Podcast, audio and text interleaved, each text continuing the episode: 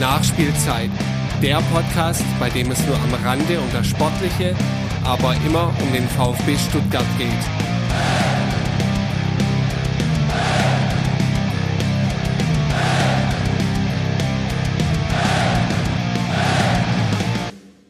Herzlich willkommen beim dritten Teil der Viererkette, dem größten VfB-Podcast aller Zeiten. Die vier Fan-Podcasts haben sich zusammengetan, um eine große äh, Rückschau auf die Hinrunde zu machen. Deswegen möchte ich heute auch ein paar äh, Gäste sozusagen noch bei mir begrüßen. Das ist zum einen der Ricky vom STR-Podcast. Hallo. Herzlich willkommen, hallo. Dann ist vom Brustring Talk der Jens und der Martin da. Hallo. hallo. Und von rund um den Brustring Tom und Lennart. Hallo. Servus.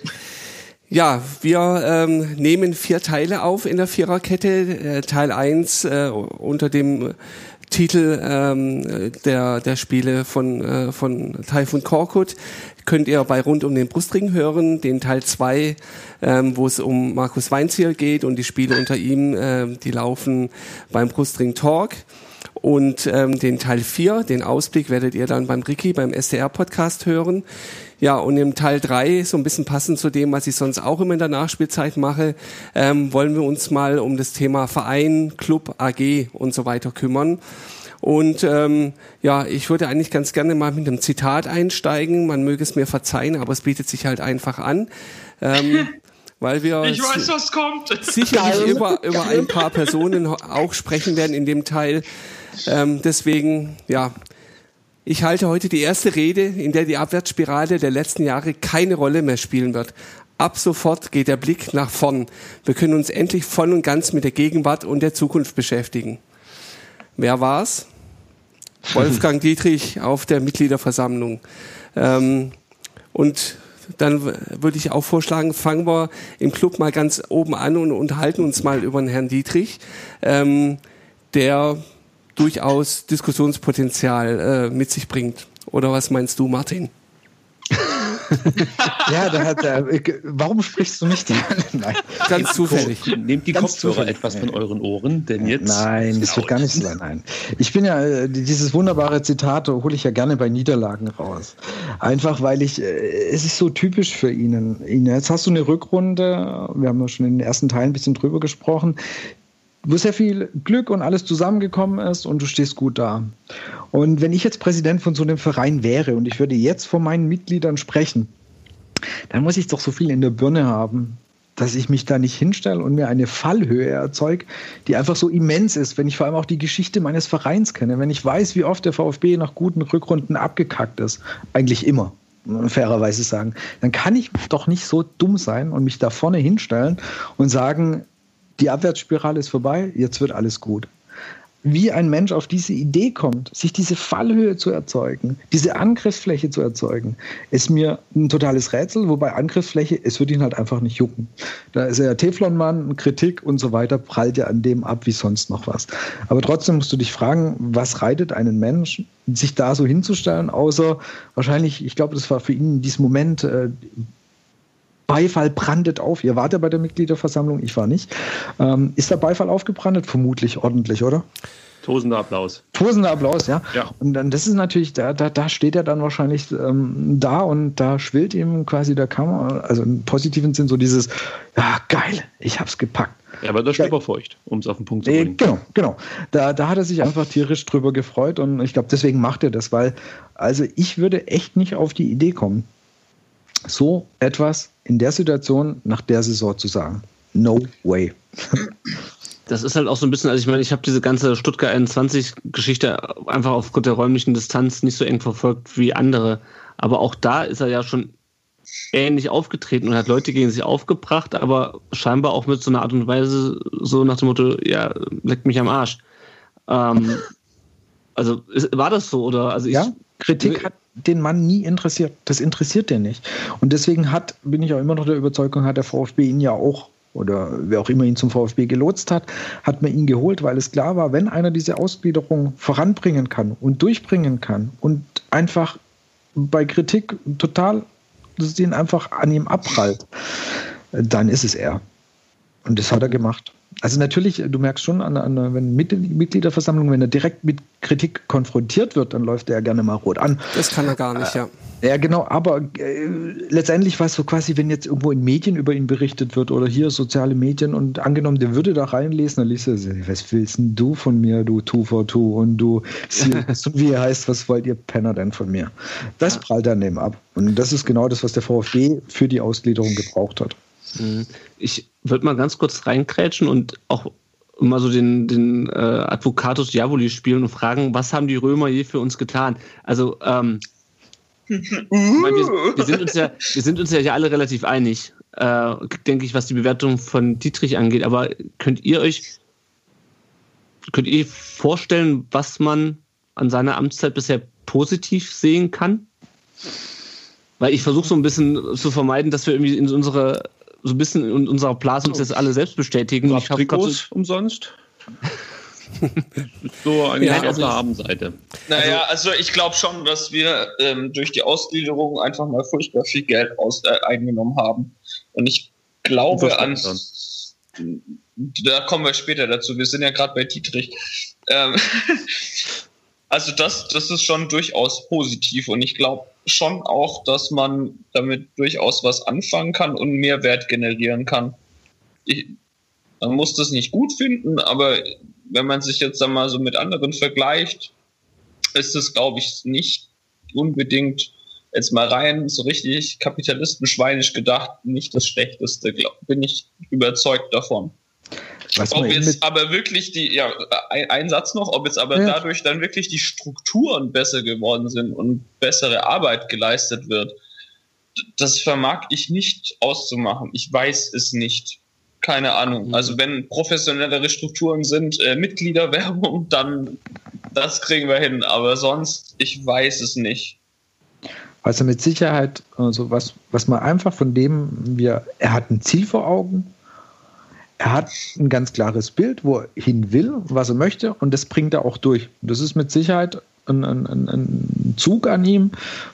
Das, was er gemacht hat, ist, da bin ich jetzt nicht, ähm, das finde ich nicht gut, aber er ist von dem, was er, er will, hat ein Ziel vor Augen und das macht er durch. Es, man kann sagen, es ist an der Spitze vom VfB aktuell jemand, der, ähm, wenn er eine Idee hat, sie durchbringen wird. Vielleicht kommt ja nochmal eine gute Idee. Mhm. Also, ich, ich, nämlich so ich glaube auch, dass eines der, sorry, eines der Themen ist, dass er es tatsächlich geschafft hat, den, den Club, wie, wie der Kollege Reschke immer sagt, oder eben dann auch die AG sehr straff hinter sich zu vereinen. Ähm, man kann es positiv und man kann es negativ bewerten. Ähm, das zumindest nach außen kolportiert ja, wenn irgendwelche Entscheidungen zu treffen sind, werden die immer einstimmig getroffen. Wenn man böse ist, dann sagt man, das ist wie Nordkorea.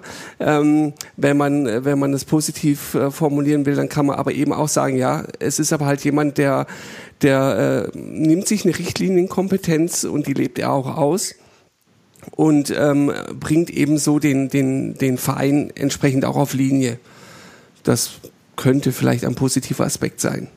Hm. Also ich sag mal, Thema Buchwald beispielsweise, Entschuldigung, dass ich da so reinkrätsche, ähm, so sehr ich Dietrich und seine, seine Wahl zum Präsidenten ablehne, aber ich finde, beim Thema Buchwald hat er meiner Meinung nach genau richtig gehandelt, weil es geht nicht, dass du als Aufsichtsratmitglied du dich so in der Öffentlichkeit äh, versuchst zu profilieren, indem du da so eine Scheiße quatsch oder vielleicht war er auch zu blöd, das zu erkennen, aber ja, also sowas brauche ich halt nicht beim VfB, so HSV-Zustände, wo dann der Aufsichtsrat ein Eigenleben führt. Was ist, wenn intern, ja. was ist, wenn intern die äh, Äußerungen überhaupt nicht oder überhaupt kein Gehör finden? Wenn die sich zum Beispiel da vielleicht versuchen, ja, Gehör zu verschaffen? Dann, dann soll das Wenn, ich meine also, ich, ich meine es halt so, vielleicht hat sich Guido Buchwald in dem Moment gedacht, ich rede und rede und rede und interessiert sich keiner für mich. Im Gegenteil, ich werde noch nicht mehr mit eingebunden bei diversen Entscheidungen, Stichwort Trainerentlassung Taifun Korkut. Äh, irgendwo ist auch mal gut. Jetzt äh, trete ich an die Öffentlichkeit, hause ein Statement raus. Ich weiß, was das für Wellen schlägt äh, und äh, ich möchte damit einfach nur mal, weiß ich nicht, meinen Standpunkt klar machen. Das Problem ist aber, dass es halt in der jüngeren Vergangenheit so oft schon passiert ist und es ist, war selten der Antrieb dahinter und es war bei den Personen aus dem Umfeld des VfB, die im Aufsichtsrat sind, meistens halt so eine Art Geltungssucht. Ego dass man halt, Ja, dass man halt in der Öffentlichkeit seine Meinung auch nochmal preisgeben wollte. Ich meine, Buchwald wurde ja immer schon zum VfB befragt, nur da war halt noch kein Aufsichtsrat. Das ist, das, das ist ein generelles Problem von, von Personen, die im direkten Umfeld vom Verein stehen, wo früher mal hier gespielt haben oder in der Verantwortung standen, dass sie sich gerne zum Verein äußern. Buchwald hat jetzt aber natürlich eine entsprechende Position, wo er das in der Öffentlichkeit so nicht machen kann. Das Und auch nicht zu diesem Zeitpunkt. Also ich möchte damit nochmal klarstellen, ich, ich war jetzt auch kein Fan davon, dass er das vor allem zu diesem Zeitpunkt getan hat. Also das fand ich auch ein bisschen schwierig.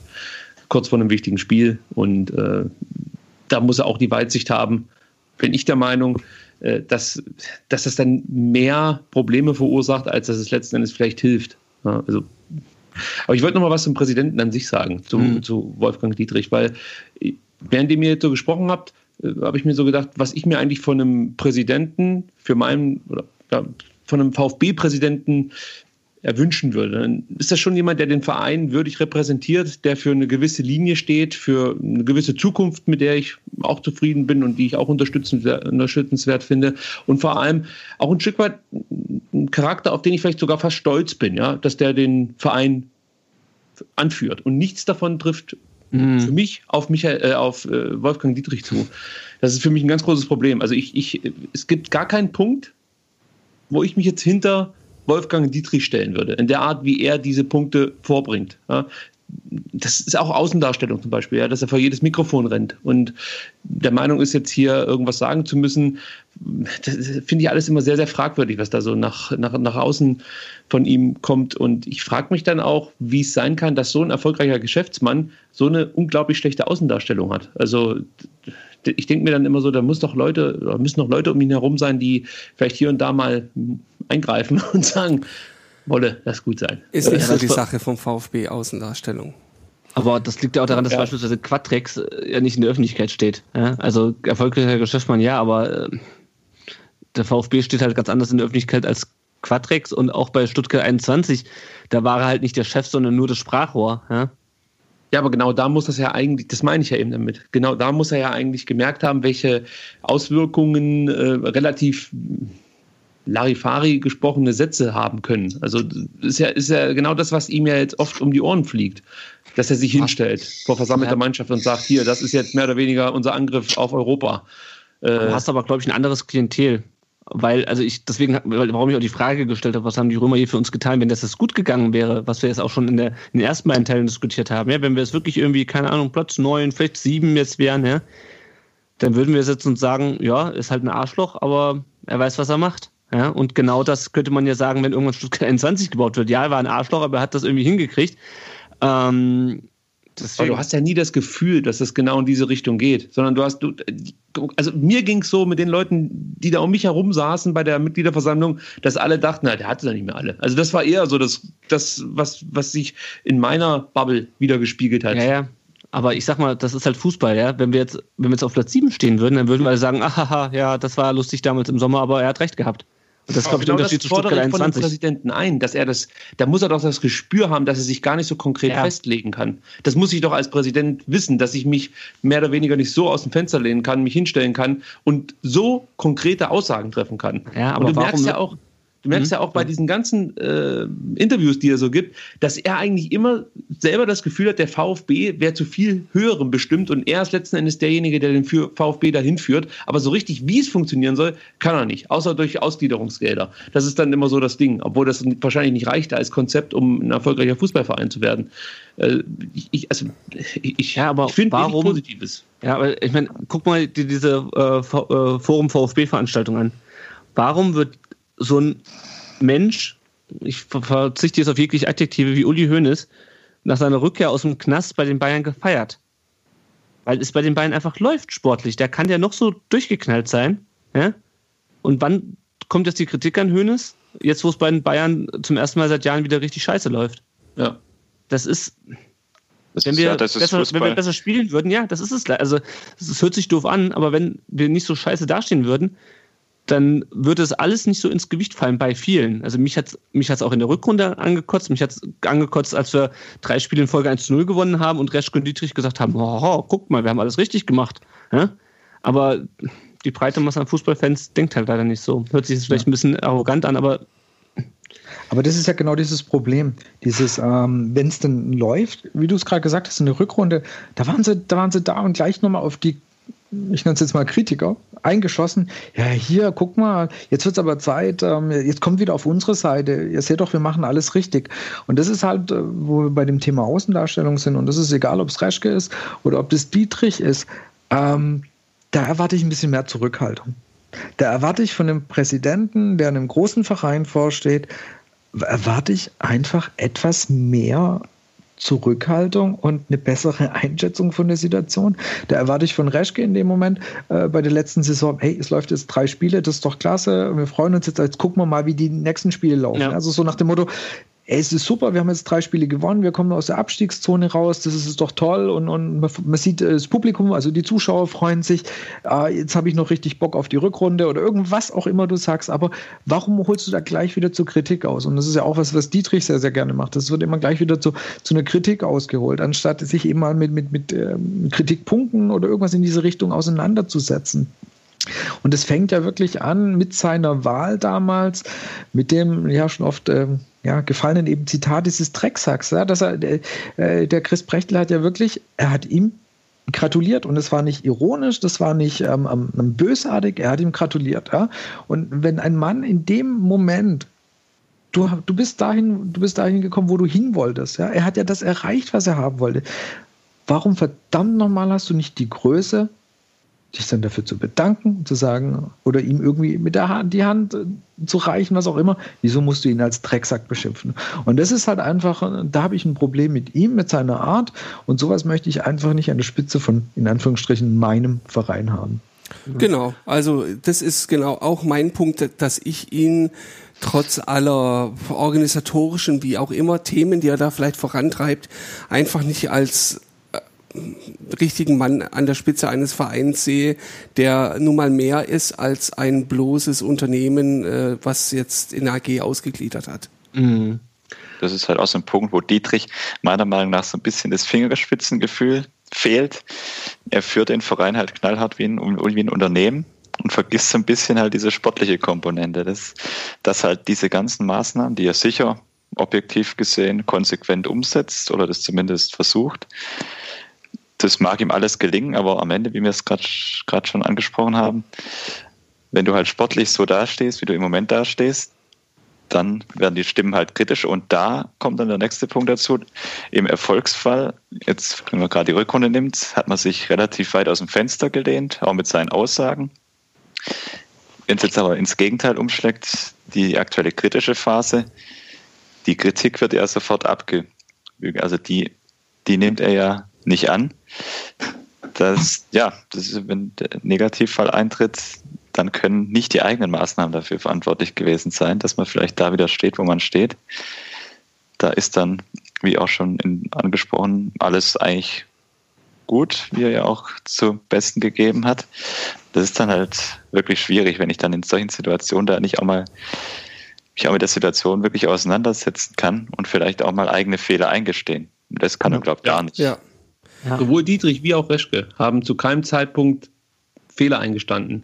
Gleichzeitig fordern sie aber ein Stück weit ab, bitte, wenn es mal ein halbes Jahr ganz okay läuft, ja, wie eine Rückrunde, äh, wo man sich, wie gesagt, am besten bei Herrn Korkut persönlich entschuldigen sollte dafür, dass man äh, etwas Skepsis hatte bei der Verpflichtung. Das ist etwas, also das geht nicht. Da hat man auch das Gefühl, dass hier das Präsidium oder ich sag mal in Form von Michael Reschke der Vorstand und der harte Kern der Fans irgendwie schon von Anfang an gegeneinander arbeiten. Ja, es fühlt sich halt nicht an, als ob da versucht wird, auch so ein bisschen ja, eine Annäherung zu schaffen von Seiten des Präsidiums oder eben halt von Michael Reschke spricht von äh, vom Vorstand dann her. Das finde ich auch mal ein bisschen schwierig, ja, wenn da immer schon so der Konflikt fast gesucht wird. Ja. Entweder ihr folgt uns bedingungslos oder ihr seid halt ahnungslose Vollidioten. Es gibt, es gibt nichts anderes. Es gibt äh, mehr oder weniger, also auch überhaupt nicht den Anreiz von diesen beiden Herren oder von mir ist auch nur von Dietrich, ist ja auch egal, ob da der Reschke noch eine Zukunft hat als Sportvorstand, das wird wahrscheinlich sich auch irgendwann mal erledigt haben.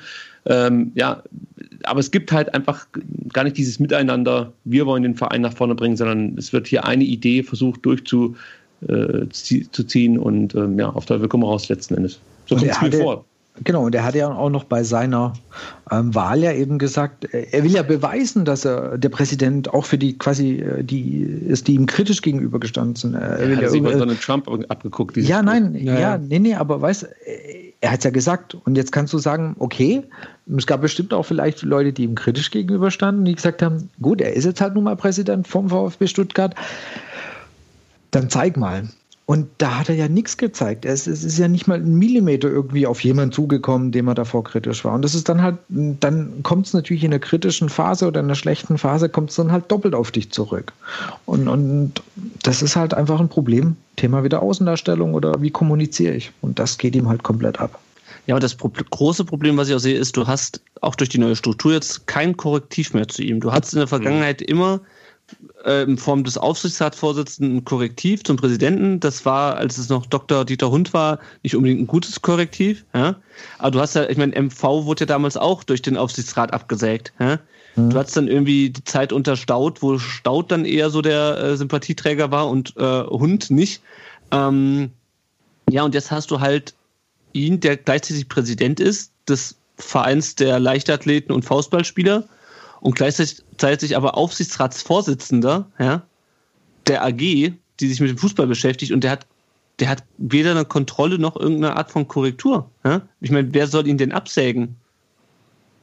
Bestimmt nicht ja, der Aufsichtsrat. Ich finde das auch vereinspolitisch äußerst schwierig, das so aufzuziehen. Aber da ja, wundert es mich natürlich auch, dass da nicht, also ich sage jetzt mal intern, ähm, mehr Gegenwehr kommt oder beziehungsweise jemand, der sich da mal klar zu positioniert. Das fehlt ja auch komplett. Ist ja niemand da, der da versucht, diese Rolle zu besetzen.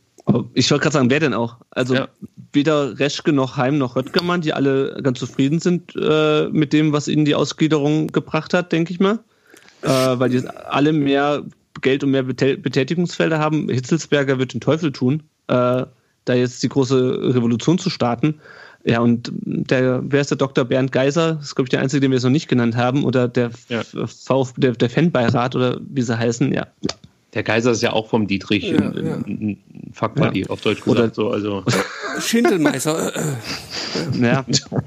ja, oder auch der, der, der, dieser Fanvertreter im, im, im Aufsichtsrat, der Dr. Bertram Suck, ich möchte ihm jetzt nicht zu nahe treten, aber hat einer von euch schon von dem irgendwas gehört? Nee, das ist das. Ja, also die, irgendwie hat er irgendwie ist er mal in Erscheinung getreten zu Fan-Themen? Nee, ich, ich, ich habe nichts, also du, ich habe noch nicht mal den Namen jetzt auf, auf, äh, auf der Liste gehabt. Vielleicht heißt das gar nicht mit Vornamen. Ich weiß, ist auch egal, weil es ist, ja. er ist unwichtig. Er tritt ja nirgendwo auf. Er, er, fällt ja den Fans nicht auf, großartig. Das ja. ist schon mal ein Problem für seine Rolle. Ja.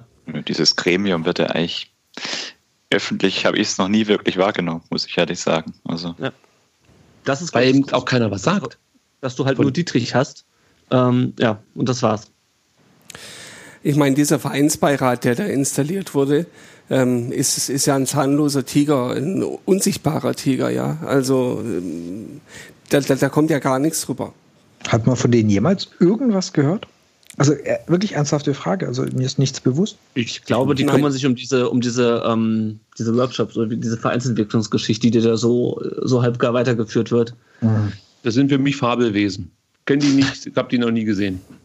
Wobei, ist, ist der, der Bühler, ist der nicht auch im, im, im Beirat? Ja, genau. Doch, der ist ja noch ein bisschen aktiver. Ja. ja. genau. Der, ist, der, der, tritt zumindest mal in Erscheinung. Der ist nicht unbedingt als VfB-Fanbeiratsmitglied, aber dem traue ich noch am ehesten zu, dass er irgendwie so ein bisschen eine Verbindung herstellt also zu der Welt da draußen. Ja, ich habe ja tatsächlich, das darf, wird jetzt wahrscheinlich genau ein Jahr so ziemlich her sein, beim VfB mal angefragt, ob man da mal ein Gespräch führen kann mit irgendjemandem vom Vereinsbeirat, weil mich das auch mal interessiert hat, was sie denn da so vorhaben.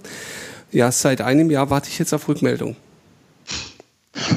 Ja, das ist normal beim VfB, oder? Wenn man da Anfragen ja. stellt, äh, wird man wahrscheinlich nicht direkt eine Antwort die erwarten können. Die sind ja schon anderthalb Jahre im Amt, oder? Die wurden doch ja. mit, mit der Ausgliederung, ja. also ne, mit der neuen Struktur wurde doch auch dieser Fanbeirat, der dann den Ehrenrat, glaube ich, abgelöst hat mhm. oder so. Ähm, der, der Fan, äh, also Vereinsbeirat. Vereinsbeirat ist mit ja. der ersten Mitgliederversammlung, mit der ordentlichen, genau. worden. Also genau. im Dezember war das ja. dann. Dann sind sie jetzt ein Jahr ungefähr im Amt. Und das war ja auch eine Frage, ob wir irgendwie, als ob die VfB-Podcasts, ob wir irgendwie uns mal ähm, versucht hätten, einen Kontakt zum VfB herzustellen oder die auf uns zugekommen sind. Absolut null. Also da hat keiner irgendwie vom VfB mal quasi gesagt, oh, das ist eigentlich ganz interessant, was ihr da macht, um, wollt ihr mal äh, vorbeikommen. Ich erinnere mich an eine Aktion, äh, da wurden die ganzen HSV-Podcasts, wurden mal, ich glaube, es war vor einem Spiel oder so, wurden mal eingeladen. Ähm, ich glaube, man hat die durchs Stadion geführt. Jetzt kann man sagen, Philipp Franz muss man nicht machen, aber damit signalisierst du doch als Verein, hey, ich nehme euch wahr und, und ähm, ihr seid also quasi da kann ich nur mal kurz aus dem Nähkästchen plaudern. Ich ja. habe am, am, Sonntag mit dem Sebastian vom Vertikalpass drüber gesprochen. Ähm, ich habe ja auch mal das Thema MMA äh, halbjournalistisch begleitet, also so bloggermäßig, ja. Mhm.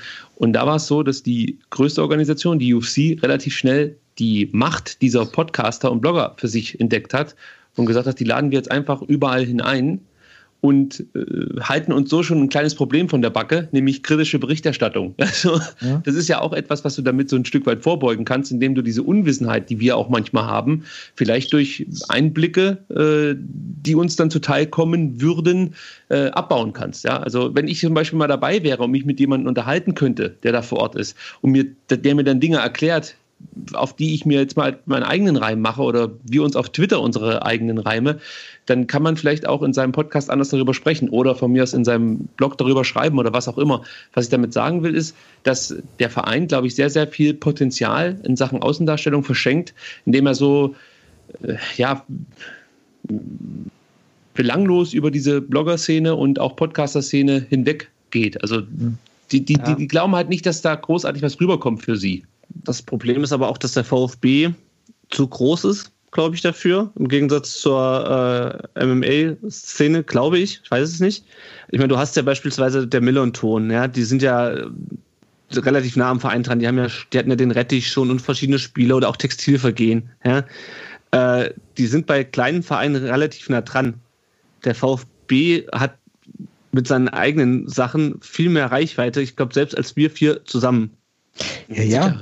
Aber, da, Aber ich würde gesagt, doch und dann und dann ist es eine, ja, dann ist es eine Abwägung, ja, wenn du mit deinem Facebook-Post, wie du irgendwie Donis beim Balljonglieren äh, ein kurzes Filmchen machst, wenn du das selber kontrollieren kannst, den Content, und zwar komplett, warum sollst du dir dann den Aufwand machen, und ich lasse mich gern vom VfB eines Besseren äh, belehren, warum sollst du dir dann den Aufwand machen, ähm, mit jemandem irgendwie in Kontakt zu treten, der nicht komplett auf deiner Linie liegt? Kannst du andere Kunden, ähm, ähm, Mitgliedergruppen oder wie auch immer Nein, ja, aber und, sagen will erreichen. Und wir haben doch alle das gleiche Anliegen. Der Verein und wir, wie wir jetzt hier zusammen sind, wir haben doch ein Anliegen, dass wir, dass wir einen erfolgreichen VfB Stuttgart mit bejubeln können, sage ich jetzt einfach mal so. Also wir sind ja, wir sind ja nicht Gegner, aber manchmal habe ich so das Gefühl, dass Sie sehen alles, uns als Gegner an. Ja, aber nicht genau. nur uns jetzt, weil wir Podcaster sind, sondern alles, was irgendwie leicht kritisch ist. Also ob das jetzt auf Twitter ist oder von mir ist auf Facebook oder sonst irgendwelche sozialen Medienkanälen, äh, das ist alles immer so, das sind unsere Gegner, die müssen wir bekämpfen. Ja, also wer nicht mitzieht, der ist gegen uns so. Und das ist ja, ja weil, das, weil, weil das halt kein Verein mehr ist. Also das ist jetzt billig zu sagen, ja, das ist eine AG, bla bla, will ich gar nicht. Aber das ist doch mittlerweile so groß, das, das ist doch kein Verein mehr. Da hängt ja. so viel Kohle dran. Natürlich aber, wollen die nicht, dass da irgendeiner kritisch spricht. Guckt euch doch mal größere Unternehmen an. Da, ja, da, da gibt es Schulungen für, ich weiß, ich weiß, dass da die Fanbase dranhängt, blablabla, aber die sehen das nicht so. Nicht aber selbst die machen ja, Tom, aber selbst die machen ja sowas wie Blogger Relations, ja. Selbst die machen ja irgendwie, aber da geht es halt darum, irgendwelche Produkte zu bewerben, ja. Ja, guck dir Mercedes an. Die, ja, die verschenken ihre, ihre A-Klassen an irgendwelche YouTuber, damit die damit rumdüsen und ja, sagen, wie cool das ist. Du brauchst es halt beim, du, du brauchst es halt beim Fußball nicht. Entschuldigung, dass ich da nochmal reinkreitsche. Du brauchst es, du brauchst sowas nicht. Du musst nicht irgendwie dein Produkt schmackhaft machen. Die mhm. Leute kaufen nicht mehr Eintrittskarten, ja, oder keine Ahnung, jubeln oder pfeifen mehr oder weniger, ähm, weil wir im Podcast oder im Blog darüber gut oder schlecht berichten. Das ist das Problem. Darum geht es, darum geht's, glaube ich, auch gar nicht. Aber wie gesagt, also ich weiß, Hamburg hat es gemacht, da waren die ganzen HSV-Podcasts eingelaufen. Ich würde jetzt nicht sagen, dass Hamburg kleiner ist als wir. Also das heißt, nee, das stimmt, ich, ja. genau, also die, die, das ist, ist, irgendwie schon vergleichbar. Und die haben das gemacht. Aber was passiert damit mit, mit uns, wenn wir dort angenommen, wir sind da alle vor Ort? Ja, das heißt, du tauschst irgendwie vielleicht die Nummern aus. Du hast, es entsteht auch eine Art Verbindlichkeit. Und ähm, ich glaube, es, es, es schafft eine Art Verhältnis. Und, und das aus VfB-Sicht einfach so komplett zu ignorieren, finde ich ungeschickt. Ganz einfach ungeschickt. Finde ja. ich auch. Also ich, ich finde es gut, wenn du mit den Leuten in Kontakt trittst. Bis heute, und ich mache heute nichts mehr zum Thema MMA, stand jetzt, ähm, äh, ist es immer noch so, dass da Kontakte da sind, die ich damals geknüpft habe. Da schreibt man heute noch mit Leuten, die da praktisch arbeiten und informiert sich über Dinge oder die fragen mal, wie, wie zum Beispiel The Zone hat ja die UFC hier in Deutschland übernommen. Da schreibt mich einer an aus Las Vegas, den ich länger kenne, der für die UFC arbeitet und fragt, wie das hier so ankommt zum Beispiel. Also jetzt ganz privat meine Meinung. Das sind mhm. ja auch so Dinge, wo sie vielleicht auch näher an die normale Fanbase ranrutschen können. Also von ihrer Seite, die können ja davon auch lernen, von, von äh, Meinungen, die wir vielleicht haben. Und was ich noch kurz zu sprechen kommen wollte, Lennart, wenn man dir jetzt zum Beispiel, zum Beispiel eine Aussicht stellen würde, du kannst jetzt bei der äh, Glaspalast-Geschichte vorbeikommen nicht mal mit Hitzesberger sprechen, sondern von mir aus mit zwei, drei Spielern der U19. Da würdest du doch sofort hinfahren, gehe ich von aus, wenn es irgendwie ein Termin ja, nicht geht. Und würdest darüber berichten. Zack, hat der VfB auch schon was davon, weil der Fokus aus meiner Sicht auf die Jugendarbeit geht, auf dieses Turnier auch gerichtet wird. Und äh, ich, ich sehe das als Fan positiv an. Wenn ich merke, mein Verein öffnet sich solchen völlig normalen Podcastern, die jetzt da nicht versuchen, irgendwie großartig Geld mit zu verdienen, sondern ja, das, ich, ich persönlich würde das begrüßen. Also vielleicht, vielleicht auch selber mache, aber äh, ich finde es, find es cool. Ich, ich höre ja auch viele andere Podcasts und genau die angesprochenen, die diesen Einblick bei ihren Vereinen haben, ja, die höre ich sehr, sehr gerne, weil da halt dann auch Themen auf den Tisch kommen, beziehungsweise Sachen angesprochen werden. Darüber spekulieren wir in unseren Folgen halt immer nur und da wird das mhm. konkret besprochen und das finde ich ist immer ein Mehrgewinn. Und da wird ja auch nicht, der wird ja der Rettich zum Beispiel jetzt auch nicht gegrillt oder so. Das ist ja. Naja. Genau, das würdest du ja nicht machen in dem Moment, wenn du da. Ja. Genau. Ich gehe da nicht hin und sage, Dietrich, du bist ein Arschloch. Und jetzt kommen wir mal zur zweiten Frage. So, also, ja, ich, also ich, ich glaube, es ist, es ist eine Zielgruppen. Ja, äh, ich glaube, es ist auch ein bisschen eine Zielgruppensache, das stimmt schon. Also es gibt mit Sicherheit Leute, die dann sagen würden, ja geil, äh, VfB öffnet sich äh, sozusagen Fanmedien, äh, aber es gibt halt auch genügend Leute, denen das scheißegal ist. Und ich weiß nicht, ob die kritische Masse da groß genug ist, dass es für den VfB relevant ist. Ähm, ich würde aber ganz gerne, weil ich glaube, ganz kurz, da, da fällt ja. mir noch was ein. Was, was haben sie zu verlieren? Also selbst wenn die nicht groß genug ist, äh, es, es kostet sie ja letzten Endes gar nicht so viel Aufwand. Also es wäre halt einfach nur, ähm, finde ich persönlich, eine schöne Geste einerseits, ja, eine gewisse Art und Weise auch eine Anerkennung. Jetzt, ich will mich da gar nicht so sehr mit reinziehen, weil ich mache das noch relativ frisch, aber zum Beispiel jetzt gerade ja, rund um den Brustring, Brustring-Talk, ihr seid ja seit Ewigkeiten dabei. Ja, ich weiß gar ja. nicht, Ron, seit wann machst du es? Drei Jahre jetzt. Dreieinhalb. Ja, schon. Aber das ist schon eine gewisse Zeit. Ihr wisst selber, wie die Halbwertzeit von Podcasts ist. Ich glaube, die meisten sind froh, wenn sie mal irgendwann dreistellig sind von den Folgezahlen. Also das ist schon trotzdem ein Commitment, was ihr da eingeht. Und äh, ich finde es find nicht unbedingt falsch, wenn sich da ein Verein in diese Richtung öffnet, mit den Leuten in Kontakt tritt und äh, die ein bisschen mehr mit einbezieht. Weil es ist ja auch nicht hier irgendwie so ein Proleten-Content, der von euch kommt. Ja, das ist ja. Danke. Ja, das muss man ja sagen. Es ist ja nicht irgend so ein Rotzteller, der Ich gebe das gerne zurück. Wird. Das kommt, wenn. Nee, nee, klar. Ich, ich, weiß, was du meinst. Ich, ich, hatte, ich hatte ja ein bisschen gedacht, ähm, in der zweiten Liga, weißt, dass sie da die Chance ergreifen, weil da wäre es auch ein super Zeitpunkt gewesen. Da ähm, auf Richtung Blog, Richtung Blogger und Podcast zuzugehen, weil so nach dem Motto, hey, wir sind abgestiegen und ähm, aber wir wollen jetzt so, ist ein bisschen pathetisch, wir wollen gemeinsam mit euch wieder hoch. Ja? Also, und da hätten sie einfach so diese Chance gehabt, sich ein bisschen zu öffnen. Hashtag zusammenhalten. Ja, danke. Ja. Wenn Sie eine von diesen äh, blöden Logen da oben jeweils äh, für ein Heimspiel für, für, für zwei Podcaster zur Verfügung stellen oder irgendwie sowas. Es sind so Kleinigkeiten, äh, das kostet denen nicht besonders viel Geld, behaupte ich jetzt einfach mal. Eigentlich. Ja, ja und ich, also ich finde, da könnte vom Vereinsseite, nicht nur beim VfB übrigens, bei vielen anderen Vereinen auch, ich weiß, ihr habt vielleicht mitbekommen, wie die Jungs von Mir San Mir da kämpfen mussten, um äh, dieses Interview mal zu bekommen mit Arjen Robben, was natürlich mhm. ziemlich cool ist, dass es das geklappt hat. Aber für die Größe dieses Blogs, dass, wenn man dann den Aufwand sieht, den die betreiben mussten, bis sie da überhaupt mal Gehör gefunden haben, äh, ist das schon auch eine Ansage. Da weißt du ungefähr, was wir hier leisten müssen, damit ja, ja. jemals äh, irgendwie nur ansatzweise die Idee aufkommt, dass der VfB auf, auf die Podcast-Szene zugeht. Ich denke mal, die Jungs vom Vertikalpass haben da vielleicht noch eher einen Draht zu den mhm. äh, vom VfB, weiß ich nicht, ist jetzt von mir eine Vermutung. Doch, ähm, so, ja. Ja, das ist vielleicht noch eher so, aber ich habe jetzt auch nicht das Gefühl, dass die Hand in Hand arbeiten oder so. Also das, das ist jetzt auch nicht mein Eindruck. Nicht, nicht bei den Blogartikeln, die sind ja genauso nee. kritisch Dietrich gegenüber. Ähm, ich ich, das können wir vielleicht später nochmal im vierten Teil nochmal ansprechen. Wir ja. wollten wir noch so ein bisschen Hausmeisterei betreiben. Was mich, was ich nochmal sagen wollte, was mich an Dietrich am meisten ankotzt, ist dieser, dieser Umgang, also A, dieser Umgangston und dann B, diese Unehrlichkeit. Also wirklich dieses, also dieses Paradebeispiel Video, starke regionale Partner sind unser Heimvorteil, den wollen wir nutzen. Bam, halbes Jahr später, ja, also wo die herkommen, ist äh, eigentlich äh, zweitrangig und bam, nochmal ein halbes Jahr später, ja, das war nie ein Thema, die Regionalität. Wo ich mir denke, und, und ich, also, ich meine, irgendwie, Meier Vorfelder war am Ende auch eine Katastrophe als Präsident. Äh, Sau, ähm, nicht, Sau, nicht Sauter, Wahler, der andere Bernd. Wahler war vielleicht zu weich für den Job. Ähm, und äh, wie hieß der dazwischen? Zwischen ähm, nach, nach Staud. Mäuser? Äh, genau, Mäuser war halt auch eine Katastrophe, aber die waren halt irgendwie alle ein bisschen. Also ich habe das, also was mich an Dietrich wirklich nervt, ist halt sein Umgangston, der meiner Meinung nach bei keinem und, und sein, seine, sein, das, ja, dieses Berechnende irgendwie so, äh, ich nenne alles, was nicht, äh, was gegen die Ausgliederung spricht, nenne ich Fake und so, so diese Art und Weise, äh, also für mich ist er echt so, was die, was, was die, was die Art angeht, der schlimmste VfB-Präsident, äh, den ich kenne. Und das Schlimme war ja in dieser Aussage, die du gerade getroffen hast mit diesen äh, regionalen Partner, dass ihm dann gleich die Stuttgarter Zeitung, Stuttgarter Nachrichten zur Seite springen. Ja, ja, aber er hat ja nicht gesagt, dass es mh, mm, vielleicht jemand anders wird. Das hat er ja nicht gesagt. Natürlich hat er es nicht gesagt.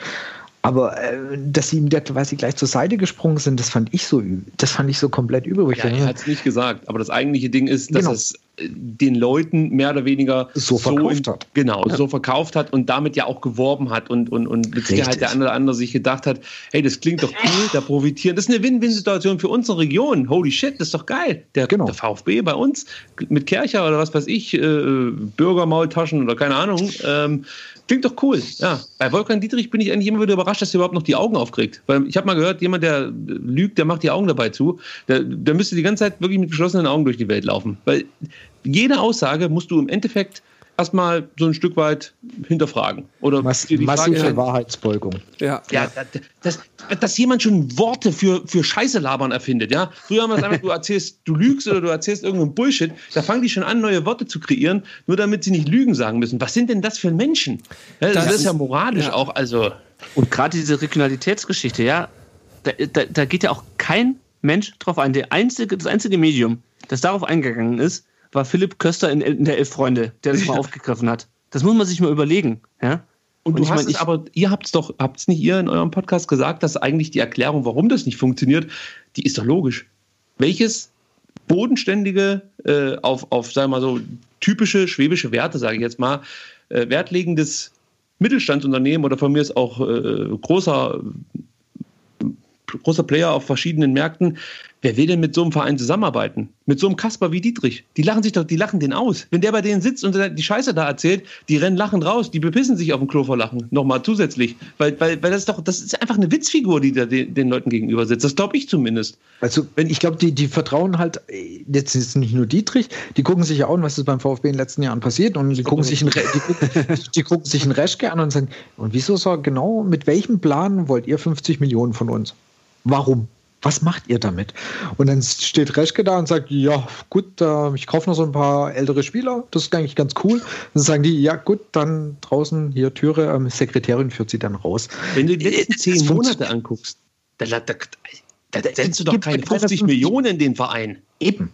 Das meine ich ja dann. Wirklich und vor allem, Brot einen Schmeißel den Neckar, da können Schwäbisch, ein paar Enten noch was Schwäbische Unternehmen, die so auf eher sag mal, konservativ sind, auf, auf Seriosität aus sind, der, der, der schmeißt dir doch keine 50 Millionen in Rachen. Das machen die nicht. Dafür ist ihnen das Geld viel zu schade, auch wenn sie es eventuell hätten. Das kann ich ganz schwer einschätzen, ob ein Wirt oder ein Kercher, äh, die mit Sicherheit mit diesen Firmen gemeint waren, ob die 50 Millionen für sowas ausgeben würden. Das weiß ich wirklich nicht.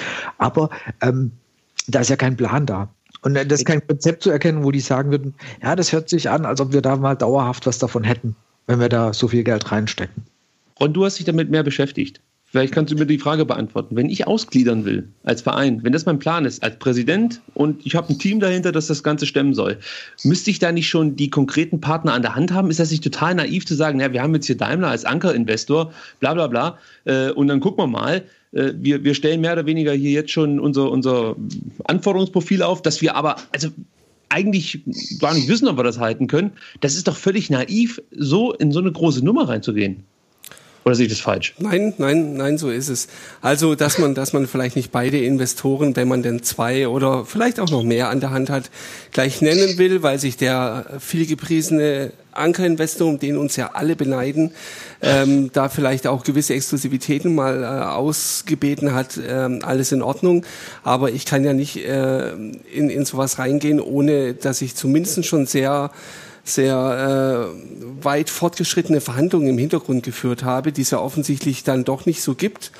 Sonst würde man mhm. ja jetzt nicht immer noch äh, auf der Suche sein und äh, die Verkündung eines nächsten äh, Investors immer wieder verschieben.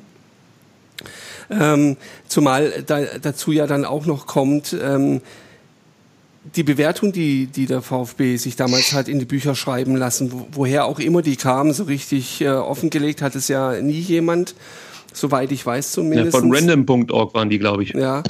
Ähm,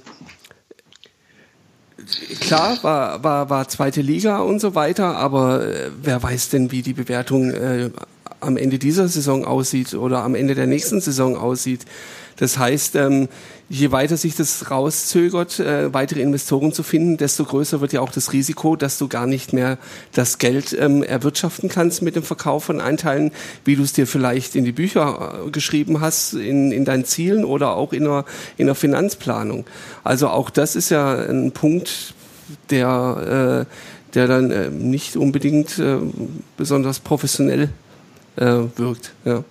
Ja, potenzielle also, Investoren können doch auch dann den, den äh, wahrscheinlich veranschlagten Wert etwas drücken, weil sie ja wissen, okay, die suchen jetzt schon seit zweieinhalb Jahren, jetzt sind die auch ein bisschen in Zugzwang. Und jetzt zahlen wir halt einfach nicht den veranschlagten Kurs. Ist das theoretisch auch möglich? Ja, eigentlich schon, oder? Ja, also, also das ist ja nicht festgelegt. Das, das, das, das wollte ich gerade sagen. Also ich glaube, diese Bewertung, diese äh, 400 Millionen, äh, das hat, glaube ich, nicht so wahnsinnig viel mit der aktuellen sportlichen Situation zu tun. Äh, natürlich schon bis zu einem gewissen Maße schon, aber diese Bewertung an sich glaube ich nicht. Nur wird dann natürlich ein potenzieller Investor sagen, äh, yo, so und so viele Anteile kosten so und so viele Millionen. Äh, ich bin aber nicht bereit, so und so viele Millionen auszugeben, weil äh, das mir irgendwie alles nicht so ganz koscher erscheint. Und dann verkaufst du halt einfach weniger Anteile und hast dementsprechend weniger Geld. Ich glaube, die Bewertung, da ändert sich nicht so viel dran. Nur, also die Bewertung von KPMG war das, glaube ich, damals, da ändert sich nicht so viel dran nur die, äh, die Investitionsbereitschaft, die sinkt halt. Naja, ich denke mal, da werden ja schon solche Sachen wie äh, Fernsehgelder und sowas mit einberechnet worden sein. Und äh, wenn die sportliche Situation dementsprechend ist, wie wir sie jetzt aktuell haben, wird auch das ja äh, deutlich geringer ausfallen. Und ähm, könnte mir schon vorstellen, dass es da gewisse Elastizität zumindest gibt. Ja, aber ich glaube nicht, ich glaube nicht in dem Maß, aber ich bin auch kein Experte, aber ich meine, das haben natürlich auch damals äh, Dietrich gesagt oder Heim, ich glaube, das ist nicht so sehr, und ich kann mir das auch ehrlich gesagt nicht vorstellen, ich meine, KPMG ist ja nur auch keine Klitsche, ähm, dass die das, also das muss man mal dazu sagen, also ich kann mir nicht vorstellen, dass sich KPMG den Ruf mit einem Gefälligkeitsgutachten kaputt macht. Ja? Also, also, das will ich nochmal nachfragen, weil ich es echt jetzt gerade noch nicht ganz raff. Also es ist so, diese 400 Millionen, die stehen. Und äh, jetzt kann es halt so sein, dass ein, dass ein Investor sagt, okay, ich bin nicht bereit, so viel Geld zu investieren für Anteile XY. Ich bin aber bereit, sagen wir mal, 20 Millionen zu investieren und dann kaufen die halt weniger. Aber sie können nicht genau. sagen, genau. ich kaufe 10 Prozent, jetzt einfach mal fiktiv genommen, äh, nicht für die veranschlagten 30 Millionen, sondern nur für 20. Das geht nicht. Also diese, das geht meiner Meinung nach nicht. Ist mehr oder weniger bindend. Genau. Und deswegen glaube ich. Frage, ob der VfB, also ob der Wert irgendwann halt anders berechnet wird. Angenommen, wir, ja. wir, wir steigen ab, dann kann auf, der Wert. Auf, Martin. Champions League, du musst immer nach oben so. denken. Ah, okay, sorry. ähm, wir steigen ab und, und, und, dann kannst du den Verein ja nicht mehr mit 400 Millionen taxieren. Das ist ja, ist ja, ist ja nicht realistisch. Das ist das, was ich mich. Äh, das das frage ich mich halt. Also. Ja, aber also wie gesagt, ich kann mir nicht vorstellen, also das war ja jetzt nicht irgendwie so der, der Kumpel vom, vom Dietrich, der das gemacht hat. KPMG ist ja eine eine große Firma, ja, und die werden mit Sicherheit das irgendwie nicht bewertet haben über die nächsten fünf Jahre. Ich, ich, ich bin kein Experte. Also ich, ähm, also ich ja. bin davon ausgegangen, dass die den Wert halt aktuell taxieren. Und ich meine, der, der, der Wert von dem Unternehmen verändert sich. Das ist ja nicht, das ist ja jedes Wirtschaftsunternehmen ich meine, dessen Wert verändert sich. Also das heißt, wenn Scheiße läuft, dann ist halt auch der Wert von einem, Verein, äh, von einem Verein oder von der Firma, der steigt ja dadurch nicht.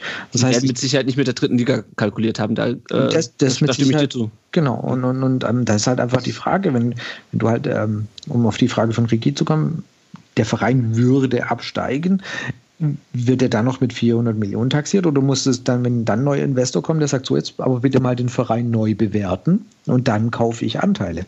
Mhm. Das, das wäre ja genau die Frage. Oder? Ich weiß nicht, ich glaube, so funktioniert es nicht. Irgendwer hat damals einen, ähm, einen längeren Artikel dazu geschrieben, auch wie diese Golver? Bewertung zustande. Der Golver, glaube ich. Glaube ich, ja.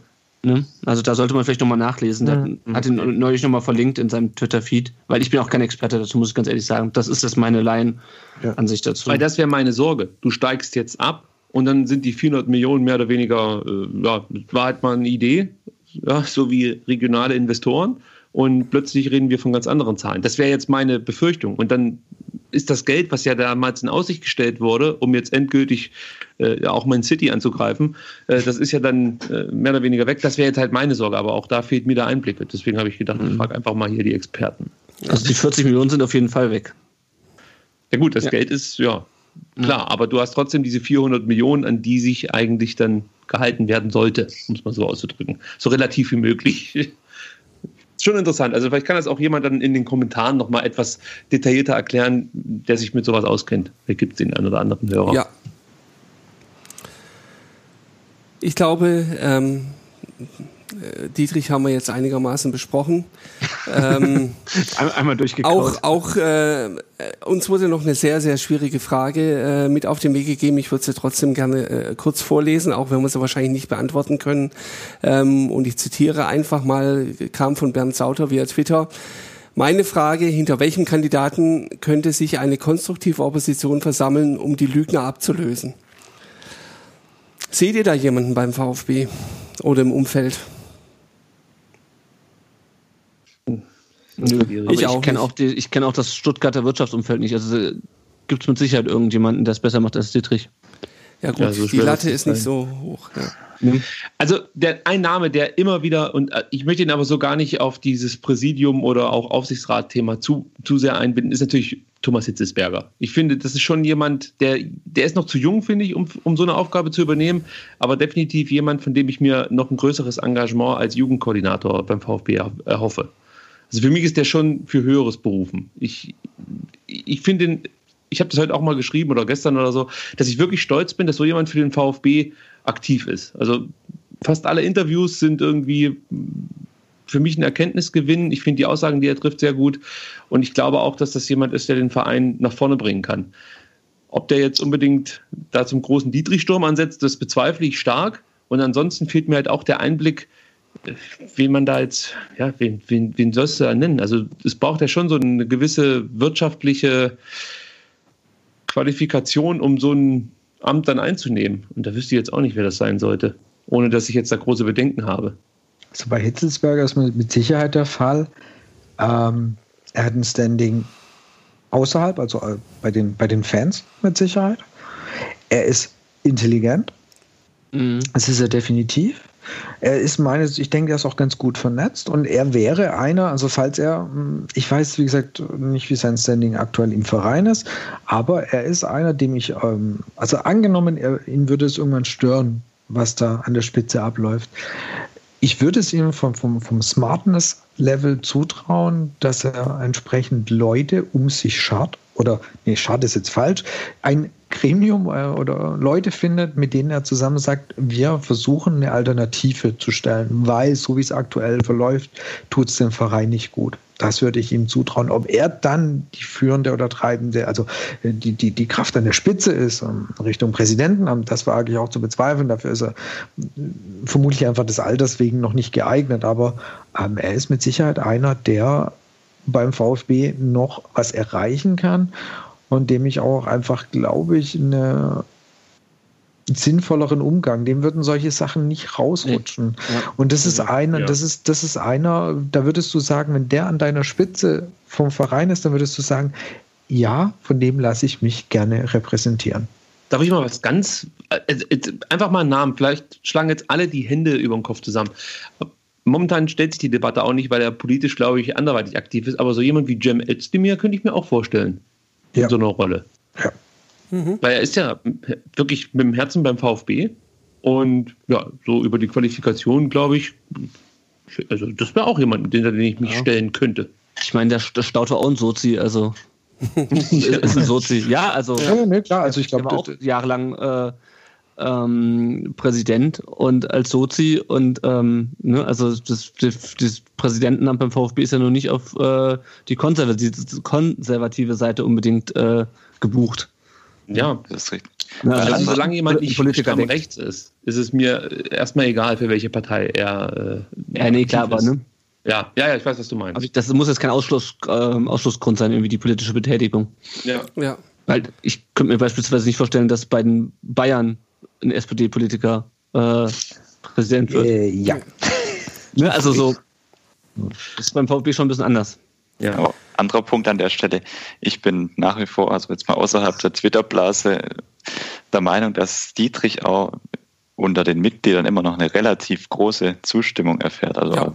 der hat, der hat eine relativ große Basis hinter sich.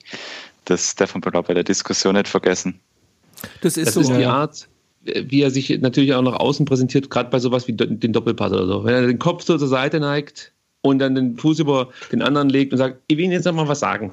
Und dann fängt er an, irgendwas zu erzählen, was eigentlich gar nicht zum Thema passt, labert wieder irgendeine Scheiße, die du auf, auf die Schnelle gar nicht nachprüfen kannst, von der du noch nie was gehört hast und denkst dir, klingt aber ganz gut und damit ist das Thema beendet. So, das ist so die, die, die Art und Weise, wie er versucht, ich sag mal jetzt so, den typischen Doppelpass Zuschauer für sich zu gewinnen. Und das funktioniert, glaube ich, ganz gut mit dieser Art. Also ich habe es ja auf dieser Stuttgarter Zeitung Forumsveranstaltung gesehen, äh, wo ja ein paar Fragen aus dem Publikum zugelassen waren und ich weiß nicht, äh, zwei oder drei Damen waren es in dem Fall, glaube ich, auch zufälligerweise aufgestanden sind und ihre Frage damit eingeleitet haben. Also ich habe sie ja gewählt, ich finde sie ja so toll. Ja, also da kommt mir natürlich äh, das kalte Grausen. Jetzt noch so ein Hut auf, make Aber, the VfB great again. Ja. Aber äh, das zeigt halt genau das, was du gesagt hast, Jens. Es gibt viele Leute, ähm, die absolut zufrieden sind mit dem, was er tut.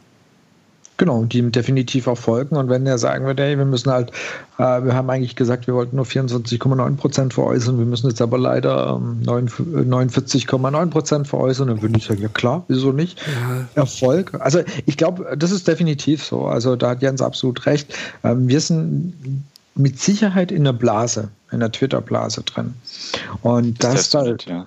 Das darfst, darfst du, oder es fällt uns natürlich schwer, aber äh, das ist nicht die allgemeingültige ja, Meinung oder das ist, das ist, wir, wir sind nicht die Masse. Man hat es ja schon gesehen, vor der Ausgliederung war auf Twitter, oder zumindest auch in meiner Blase, was eher kritisch der Ausgliederung gegenüber.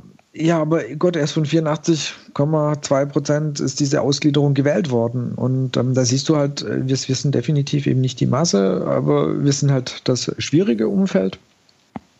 Aber aktuell ist es auch mit Sicherheit so, dass viele, wenn er jetzt sich, äh, es gab ja schon die ersten Überlegungen, dass er sich zur Wiederwahl stellt, die ihn definitiv wieder wählen würden. Ja. Der würde definitiv aktuell über 50 Prozent kommen, bin ich ziemlich sicher. Das auf jeden Fall. Und ich glaube auch, dass wir jetzt über zukünftige Partner gesprochen haben oder das Thema angeschnitten, diese Diskussion, das wird wahrscheinlich déjà-vu-mäßig sein. Ich glaube, die Argumentationsketten, die werden ähnlich verlaufen. Da wird es halt heißen, gut, es war jetzt nach dem ersten, nach dem ersten Teil der Ausgliederung ist der Erfolg nicht so eingetreten, wie er hofft. Aber man hat ja alles auf der Weg gebracht und jetzt braucht man eben diesen zweiten Partner und dann starten wir quasi durch. Also das, ich glaube, diese Diskussion, die kann man endlos führen. Die, ja. die wird immer, da wird immer ein gewisser Teil wird dieser Argumentation folgen. Und das ist, vermute ich, immer noch die große Mehrheit. Ja, und wenn wir dann einen weiteren Partner bekommen haben, dann haben wir wieder richtig viel Geld im Geldbeutel. Was soll denn unsere zweite Personalie Reschke damit anstellen? Tja, das ist das Problem. Mit Geld mhm. umgehen war beim VfB, war glaube ich noch nie dem VfB seine Stärke. Und auch Reschke hat uns bisher noch nicht vom Gegenteil überzeugt, dass wenn Geld vorhanden ist, das Geld sinnvoll investiert wird. Ja, wobei, also ich greife da nochmal das auf vom, vom, vom ersten Teil, und das sage ich eigentlich schon die ganze Hinrunde. Ich finde den Kader nicht so schlecht zusammengestellt, wie er gemacht wird. Das Problem, also Reschkes großer Fehler liegt nicht in der Kaderzusammenstellung, meiner Meinung nach, sondern in seiner Führungsqualität als Chef des Trainers. In seiner Trainerführung. Das ist meiner Meinung nach das große Problem, weil der Kader kann, hätte funktionieren können. Ja. Bisschen, bisschen Verletzungspech dabei gewesen, aber das große Problem war, dass Korkut in diesem Kader nichts anfangen konnte. Und da frage ich mich, warum die beiden da nicht zusammengearbeitet haben.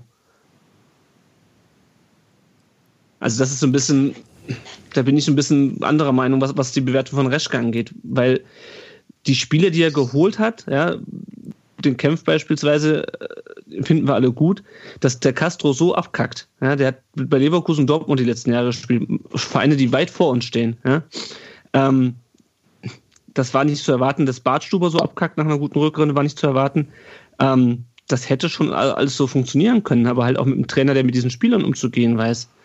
Ähm, das ist eigentlich das, was mich an der Bewertung an Reschke immer so ein bisschen stört, dass das nur auf die Kartezusammenstellung ähm, so komprimiert wird. Klar, der ist ein bisschen zu klein und ja, es fehlen uns Flügelspieler, ähm, aber der Kader ist nicht so schlecht, wie wir momentan stehen. Äh, ja, das ist okay, aber auch das ist, was, was wir auch schon angesprochen haben, das Thema allein die Alterszusammenstellung. Dieses jung, jung, jung, jung, jung, nix, nix, nix, nix, nix. Alt, alt, alt, alt, alt. Und das ist halt auch schon, das, das müsste halt auch irgendwo als erfahrener Kaderplaner dann doch eher erkennen, dass, dass die Zusammenstellung vielleicht nicht komplett optimal ist, wenn du, ich sag mal, keinen Mittelbau hast. Du hast irgendwie 2021 und dann ist, glaube ich, die Davi mit 28, 29 der nächste und zwischendrin hast du einfach nichts. Und das ist halt auch von der Kaderzusammenstellung, da muss es sich einfach Kritik gefallen lassen, weil das nicht optimal ist. Und äh, ich stimme dir absolut zu. Ja, es hätte funktionieren können, aber es waren halt auch einfach sehr, sehr viele Fragezeichen dabei, wo er, der komplette VfB ja eben wahrscheinlich einfach drauf gesetzt hat, dass es so ein bisschen weitergeht wie in der Rückrunde. Und das ist eben nicht der Fall. Ja, das ist, glaube ich, der Fehler, dass man gedacht hat, man kann mit dem gleichen Kader einfach oder mit dem ergänzten Kader so weiterspielen, wie man es in der Rückrunde getan hat. Dann sind wir da bei dem Punkt, wo du vorher angedeutet hast. Da ist für mich immer so symbolisch dieser Didavi-Transfer. Du holst eigentlich einen klassischen Zehner und dein Cheftrainer spielt aber kein System, wo ein klassischer Zehner überhaupt vorgesehen ist. Ja. Also das ist. Das ist halt dieser Widerspruch in sich eigentlich. Und da wäre halt wirklich, wir werden es nie wirklich erfahren, da wäre halt wirklich die Frage, wie Reschke und Korkut da im Sommer sich abgestimmt haben bezüglich Kaderzusammenstellung. Du hast es jetzt ja nach wie vor, du hast Gonzales muss den verkappten Flügelstürmer geben, weil du halt einfach personell überhaupt keine Alternativen hast, die auf der offensiven Außenbahn spielen können. Das, das passt halt alles nicht so zusammen. Und, ja, da wäre halt, wär wirklich interessant, aber das, wie gesagt, wird sich wahrscheinlich nie rekapitulieren lassen, wie die, die Absprache zwischen Reschke und, und Korkut im Sommer war. Und das Thema ist ja auch, wenn du die Einzelspieler betrachtest, ist es ja wahrscheinlich, das ist auch das, was Leonard meinte, das ist auf dem Papier oder diese Einzelspieler ist ja okay, aber er hat irgendwie so diese Mannschaftszusammenstellung, also in sich, dass die Mannschaft funktioniert, das passt halt gar nicht. Und ich glaube, es war auch so ein bisschen unterschätzt, dass, dass ähm, er hat gedacht, es geht einfach so weiter und, und die, äh, aber du änderst halt mit, auch mit, auch wenn es nur ein Weggang von Ginczek ist oder so, du änderst halt eine Struktur wieder von der Mannschaft, du änderst vielleicht eine Hierarchie und äh, es hieß ja auch, oder Zimmermann oder so, der wäre auch immer so ein guter Launefaktor gewesen. Da geht es vielleicht gar nicht ums Spielerisch und vielleicht hat er auch da einfach Punkte äh, überhaupt falsch eingeschätzt, dass die, die, der Umbau von der, von der Mannschaft halt eben, ja, es hat sich ja nicht so viel verändert zur Rückrunde. Ja, aber es hat sich halt doch viel verändert. Und vielleicht, ja, äh, ja vielleicht sind es einfach ein, zwei Spieler, die dir da wegbrechen und die einfach so ein Gefüge und das, das sich dann in dem Moment jetzt auch wieder nicht gut findet. Weil irgendwie der eine mit dem anderen und was auch immer und halt noch nicht zurechtkommen. Aber ganz ehrlich, hilft dir denn, also über Matthias Zimmermann brauchen wir nicht reden. Ja? Nicht, nicht, nicht, nicht, sportlich, um Gottes Willen. Bitte nicht Ja, aber auch, Aber hilft dir denn auch ein Daniel Ginczek, der auch in dieser Saison nicht der Nummer 1 Stürmer gewesen wäre? Ja, der wäre unter Korkut immer noch die Nummer 2 hinter Gomez gewesen. Hilft dir der, der offensichtlich angefressen war mit dieser Situation, hilft dir der jetzt in der neuen Saison? Auch, auch von der Stimmung her meine ich jetzt. Ja? Also total schwer zu sagen, ja. Aber ähm, also was, was ein Ginjek halt war, das war auch einer, der eher so für mich äh, die Mentalität gezeigt hat, ich will ein Spiel gewinnen. Also es war eher so auch, das, das, das, der, der bringt ja auch eine Power mit rein, wenn er eingewechselt worden ist. Klar, ob das mit den Voraussetzungen, ich wollte weg und hätte nicht weg dürfen, das weißt du ja immer dann. Das ist immer ganz, ja. das, das, ist ganz schwierig. Da, da, kann man auch nicht sagen, das eine ist falsch oder das andere ist richtig oder es wäre deutlich besser geworden. Das Gefühl sagt mir nur, dass das halt vielleicht auch ein Spielertyp äh, ist, einfach, ähm, der dann vielleicht fehlt, weil er die Mannschaft vielleicht nochmal irgendwie pusht oder was auch immer, ja, e-, eben eher so dieser Ich will gewinnen Typ ist. Hatten wir vorhin schon drüber gesprochen, die dann vielleicht eher gefehlt haben. Und vielleicht hat er auch einfach so diese, diese komplette Zusammenstellung unterschätzt. Also, weil es harmoni harmonisiert, harmoniert, harmoniert, harmoniert er einfach auch nicht richtig. Und da ist es dann neben der mit Sicherheit individuellen Klasse, die Spieler bei uns haben. Auf dem Papier auch oder, oder für sich gestellt. Aber das Schöne ist ja immer, es gewinnt oft nicht die Mannschaft, die auf dem Papier die beste ist, sondern die halt als Mannschaft als beste funktioniert. Und da hapert es bei uns halt extrem gewaltig. Ja. Und da, dafür ist er halt schon verantwortlich. Aber ich glaube, dass Ginchek tatsächlich nicht zu halten war. Also jetzt mal rein am Beispiel Ginchek. Ich glaube, es ist eher das Problem. Ja. Ja, also es ist eher das Problem, glaube ich, mit, was hatten wir schon, mit äh, zu viele Junge, zu viele Alte und wenig mittendrin. Genau. Ähm, dann ist Castro sowas, was, glaube ich, Reschke überhaupt nicht erwartet hat, dass der so abkackt. Also da geht ja gar nichts, dann kommt er noch, hatten wir auch schon, äh, wird dann öffentlich zusammengefaltet, äh, hat sicherlich auch nicht geholfen. Ähm, ja, also ich, ich glaube, es ist tatsächlich dann auch die, also ich kann wenig zum, zum Training sagen beim VfB, aber ich glaube, da liegt der Hund begraben, dass man da vielleicht nicht so konservativ ist, sondern mal ein bisschen, weiß ich nicht, vielleicht neue Wege geht. Wenn ich da an Hoffenheim und Co. denke, was die alles machen, ähm, das ist schon was, was ich nicht ganz kapiere, warum man da so hinten dran ist. Ja, weil der Korku damit sicher kein Trainer ist für innovative Techniken oder irgendwas mal auszuprobieren, was vielleicht mal ein bisschen. Ja, aber dann, sind wir wieder da, wo Lenny vorher war. Dann musst du halt, also du musst. Darfst doch, du ihn nicht verpflichten? Ja, also wenn du, wenn du einfach Kohle hast, wie Heu momentan. Also ich meine, ja, Ausgliederung hin und her, aber wenn du das hast, mein Gott, dann brauchst du doch irgendeine innovative Idee, wie du das gewinnbringend einsetzen kannst. Ich meine, wir haben sicherlich keine schlechten Spieler verkauft. Ich glaube, also mit Pavard und Co war jetzt vielleicht nicht Reschke, aber da, da, da, da wird ja auch ein Mehrwert generiert. Ich bin mir auch sicher mit Askar Schieber und Gonzales, wie sie, wie sie alle heißen. Ähm, aber da muss doch dann auch das drumrum passen. Und das ist ja genau, genau das Problem, dass eben da, das ist ja das, was man dann eben Reschke angreifen kann. Er hat überhaupt schon mal den falschen Trainer geholt. Damit, ja. damit, hat er das Schicksal dann seinen Lauf Auf genommen. Auf jeden Fall. Und er ist halt keiner, der vielleicht sagt, hm, Trainer, also ich glaube, so Trainermarkt ist nicht unbedingt seins. Da greift man eher zu dem Rück, äh, zurück, was man kennt. Und der jetzt nicht irgendwo einen Trainer aus der, wie es Frankfurt jetzt gemacht hat, aus der Schweizer Liga oder so holen wird. Gefühlt ist Reschke dafür kein Typ sondern äh, naja, den, der sollte ja die Bundesliga kennen, ich sollte den Namen quasi kennen und, und der ist jetzt nicht so ein, ein, ein Trainer-Scout. Oh, es ist die Frage, ob das sein Job ist oder ob er da Leute haben müsste, die ihn beraten und sagen, Junge, pass mal auf, da gibt es in Österreich bei Mannschaft X, das, die machen total, in, also das ist ähm, interessanten Fußball, den die spielen, sehr modern, tralala, ähm, den könnten wir uns mal angucken. Ja. ich glaube, da passt das Umfeld vom VfB nicht, weil dieses Thema Innovativität oder innovativ nicht gefördert wird und man dem Reschke eben die Bälle nicht zuspielt. Und sorry, ich hatte dich gerade unterbrochen. Hm, alles gut, aber das ist ein guter Punkt mit, äh, dass Reschke, glaube ich, tatsächlich schon eher ein Kaderplaner ist und das stimmt auch. Trainer ist so eine Geschichte und was halt immer noch auffällt, ist, dass seine Außendarstellung einfach katastrophal ist. Das ist für mich einfach immer noch niemand, der in die erste Reihe gehört. Und ich, ver ich verstehe auch einfach nicht, warum macht der Kerl denn kein Rhetoriktraining oder sonst irgendwas? Also jetzt mal seriously, das ist, wir sind der Scheiß VfB Stuttgart, da muss doch Kohle für sowas da sein. Sind, sind die so, denken die da nicht drüber nach oder sind die so blauäugig, sehen die das nicht?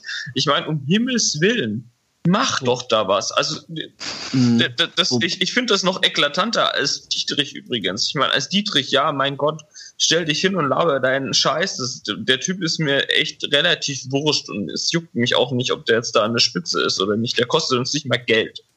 Aber also Reschke ist definitiv der, der mich deutlich mehr aufregt und ich glaube tatsächlich auch mehr Schaden anrichtet momentan als Dietrich. So hart das ist, Wobei ich ja dachte, dachte bei dieser Pressekonferenz ähm, nach dem Bayern-Spiel, äh, dachte ich ja echt schon, oh, da hat sich aber was getan, wo er dann erstmal angefangen hat, den Leuten allen persönlich zu danken und irgendwie sehr sympathisch sogar rüberkam. Na. Ähm, aber das war vielleicht dann das auch ein Moment des Erfolgs. Ausnahme irgendwie. Ja, das genau. kam mir so vor, als wären die auswendig gelernt gewesen. Als hätte er zuvor mit ja einem okay. Ja, aber das ist ja, ja okay. Das ist alles, das ist alles auswendig gelernt. Aber zu sagen, hier, ich danke meiner, meiner Sekretärin und dem und dem und dem, die alle super Arbeit geleistet, ja, das war ja das, ist ja so nicht ehrlich, so wenn ich es auswendig lernen muss.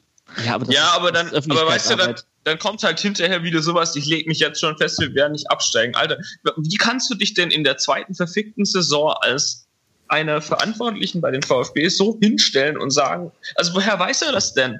Also ist ja cool, wenn die irgendwie von sich überzeugt sind und so weiter, aber das ist genau die gleiche Fallhöhe wie bei Dietrich und das ist die komplett verklärte Rückrunde. Aber man, man dachte da, also ich, ich weiß gar nicht, also es war relativ offensichtlich, dass da viel, viel, viel, viel Glück dabei war. Ich habe das genossen, das war alles cool. Aber du darfst doch als Verein im Himmelswillen nicht so blauäugig sein. Aber Ricky, um nochmal auf diese, ähm, auf diese Pressekonferenz, natürlich mhm. ist das vielleicht falsch, aber das gehört sich. Ja? Das ist ja, der große Unterschied zu allem, was, was, was, Dietrich davon sich gibt. Es gehört sich nach so einer Saison zu sagen, ich habe das nicht alleine gemacht, der, dem danke ich, dem danke ich, dem danke ich so. Und es kriegt dann noch ein paar Transfers hinten dran. Ja? Nur, da, da bin ich das, bei dir, aber ich will, dass es organisch rüberkommt und nicht einfach wie ein abgelesener Text. Das ist mein Problem. Wenn da einer da sitzt und labert einfach. Nee, mir eben nicht. Das, weil, weil genau das, das muss professionell sein. Aber genau da fängt es doch bei mir an, dass ich jedes Wort, was er so sonst rausposaunt, in Frage stelle. Weil ich schon merke, bei einer Pressekonferenz labert er das, wo er weiß, das wollen jetzt die Leute hören. Das trifft übrigens ja. nicht nur auf Reschke zu. Das machen alle, weil alle, also alle im Fußballbusiness, weil die offensichtlich alle denken, ja. dass die Leute, die zugucken, völlig bescheuert sind. Ja, das merkt das doch jeder, dass das die Scheiße labern. Das ist ein anderes Thema, aber das ist professionell. Was unprofessionell ist zu sagen, ist ja alles Vollidioten. Oder ja, was unprofessionell ist zu sagen, ich lege mich fest, wir werden nicht in Abstiegskampf geraten oder was, oder diese ganze Wahrheitsbeugungsgeschichte, das ist unprofessionell. Ja, aber es ist doch auch unprofessionell, wenn du nicht war. Also ja, aber ganz ehrlich, Schindelmeister, Schindelmeister hat das Spiel genauso beherrscht, aber der kam dabei sympathisch rüber, weil er wusste, was ich gehört, wie man mit den Leuten zu reden hat. Ich denke halt, wenn du, wenn du weißt, deine Außendarstellung ist nicht perfekt und du übst quasi so eine Pressekonferenz ein, das finde ich absolut legitim. Das finde ich äh, wenn du, ich überlege mir davor, was ich sage, wie ich sage, geht es vielleicht sogar mit einem Rhetoriktrainer, das sah für mich aus, als ob das wirklich mal mit jemandem durchgegangen ist, finde ich absolut legitim, weil dann weißt du, der, der sagt nochmal, bitte sag das nicht und lass das bitte raus. Und, und dann, dann verkackst du so ein Ding nicht. Und das finde ich okay. Das finde ich vollkommen okay. Und das ist für mich auch nicht falsch gewesen im Sinn von, ähm, äh, da hat er sich verbogen oder, oder irgendwas. Das erwarte ich von jemandem, der bei so einem Verein arbeitet, ein gewisses Geld bekommt, erwarte ich diese Professionalität, dass er sich auf so eine ähm, Pressekonferenz äh, etc. vorbereitet und es dann rausballert. Finde ich voll in Ordnung. Nee, dagegen habe ich auch nichts, dass er ja. sich da die Hilfe holt. Aber es ist halt dann relativ schwierig, wenn du dann zwei Monate später eben vor einem Sky-Mikrofon ja. stehst und wieder dich. Genau. Da bin ich genau. wieder bei dem, was ich im ersten Teil gesagt habe. Der stellt sich original die Fettnäpfchen hin, in die er dann reintreten kann. Das ist so. Das Weil ist leider so. Jetzt ja. auch wieder mit diesem Interview in, in La Manga, wo, oder noch weiter vorgegriffen. Die Geschichte mit Esswein, wie er das verkündet hat, wie er sich selber wieder Druck macht, indem er sagt, Anfang Januar präsentieren wir die neuen Transfers. Halt doch's Maul! Mein Gott, sag doch ja. einfach, da kommen noch Spieler und halt doch einfach die Fresse. Was soll denn das? Kein ja, genau. Mensch will so eine Scheiße hören. Genau, das, mal, das, ist einfach wieder unprofessionell. Ja. Genau, und da, und da braucht er noch Training, ganz klar. und ich glaube, das hängt auch damit zusammen, was wir gerade schon mit dem Trainer hatten. Ähm, er ist es, er ist diese Position nicht gewohnt, weil bei den Bayern und bei Leverkusen hat immer jemand anders sich die, äh, die, die Trainer ausgesucht. Er musste diese Entscheidung nicht treffen. Ja? Da bist du aber musste, bei Dietrich. Wie kannst du dann einen Mann entlassen, der dafür perfekt geeignet war? Zumindest was wir mitbekommen haben, also ich denke mal, euch geht es da ähnlich. Wie kannst du einen Mann entlassen, der dafür perfekt geeignet war, den du danach äh, äh, das zum Vorwurf machst, was du eigentlich wusstest, was dafür stand Schindelmeiser. Deswegen ist er bei Hoffenheim rausgefallen, weil er jemand ist, der sein Ding durchzieht, mehr oder weniger. Ja. So. Ja, ja. Und, und dann wirfst du den raus und holst dir jemand aus dem zweiten, aus der zweiten Reihe und wunderst dich nicht oder wunderst dich, dass er nicht der Big Player ist und mit den Medien jongliert, wie zum Beispiel ein Schindelmeiser. Da, ist da hast du doch deine Antwort. Da hast du doch genau deine Antwort. Warum? Weil Dietrich selber mit den Medien jonglieren möchte ja, dann fängt es wieder halt an, für mich als Fan, als reiner Fan, äh, sehr, sehr unangenehm zu werden. Weil ja. so einen Typen möchte ich, ich, ich gebe einen Fick auf Dietrich. Ist ja mir scheißegal. Der Verein braucht keinen Wolfgang Dietrich. Der ja. braucht den nicht. Aber er denkt, er wäre wichtig für den Verein, ist er genau. aber nicht. Bin das ist ein totaler Ego-Trip. Aber ja. Also, das kann man aber wiederum jetzt Reschke nicht zum Vorwurf machen, dass er, nö, das dass, er, dass er den Job angenommen genau, hat. Genau. Das habe ich schon damals gesagt, das kannst du ihm nicht zum Vorwurf nö, machen. Nur er muss halt klar. mal endlich lernen, wann es besser ist, die Fresse zu halten. Entschuldigung, aber das ist einfach so, also es nervt einfach. Ähm, ja. ja. Und er braucht vielleicht wirklich einen technischen, er braucht vielleicht wirklich, der hat er ja scheinbar auch selber eingesehen, er braucht vielleicht wirklich noch einen technischen Sportdirektor irgendwie, äh, der ihm da Sachen abnimmt. Dann labert da, er davon, dass er die Wunschlösung ja. nicht bekommt. Aua. Halt die Fresse, Mann, Alter. Aua. Also, also ich meine, wie, wie, wie arg kannst du deinen künftigen technischen Direktor schon diskreditieren, bevor ja. er überhaupt da ist? Ach, super, dass es geklappt hat und wir freuen uns so. Und der denkt sich so, ja, ich bin die, die zweite Lösung. Im besten du Fall die zweite. Korkut, der war wahrscheinlich ja. der, der, der, dritte Kandidat auf der Liste. Und ja. ich wollte auch noch mal ganz kurz was zu sagen. Äh, äh, glaube, Jens, du hast es von angesprochen oder Tom, ich weiß es nicht mehr genau, was die äh, Trainingsplatzqualität angeht beim VfB. Ich meine mich zu erinnern, dass Hannes Wolf da immer mal wieder was angemerkt hat und immer mal wieder so gesagt hat, ja, es ist sehr, sehr laut, man kann ja praktisch kaum in Ruhe trainieren, die Beschaffenheit der Plätze ist nicht besonders gut.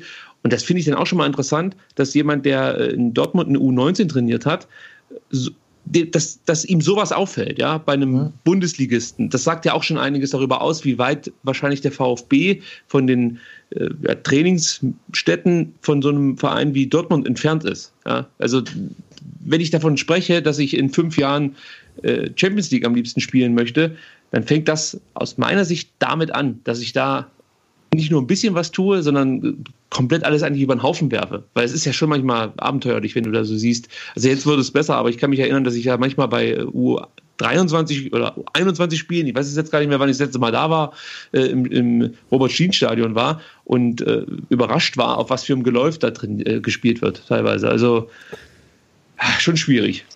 Da würde ich halt gern auch ein bisschen mehr Investitionen sehen, glaube ich, dass insgesamt die äh, Trainingsmöglichkeiten deutlich verbessert werden. Ja, ja. wobei sie da, glaube ich, dran sind auch schon. Aber mhm. ja. Schindelmeisers berühmter Satz: Sobald das Ding durch ist, rollen ab Montag die Bagger. ja, und ich glaube, das war sogar so. Juni 2017 war das Im schön. Im Großen und Ganzen, ja. Also für mich äh, tatsächlich, um das vielleicht auch ab, abzuschließen, ähm, ist, ist äh, Reschke seit dieser massiven Wahrheitsbeugung Geschichte und äh, auch noch dazu stehen und sich irgendwie sogar auch noch gut dabei zu fühlen, ist der für mich unten durch. Ähm, ich mittlerweile, wenn da irgendeine Aussage zu irgendwas kommt, ich glaube ihm nichts mehr. Ich stelle äh, demnächst neue Spieler vor, dass es dann erst Ende Januar oder auch gar nichts wird. Da, da rechne ich schon damit.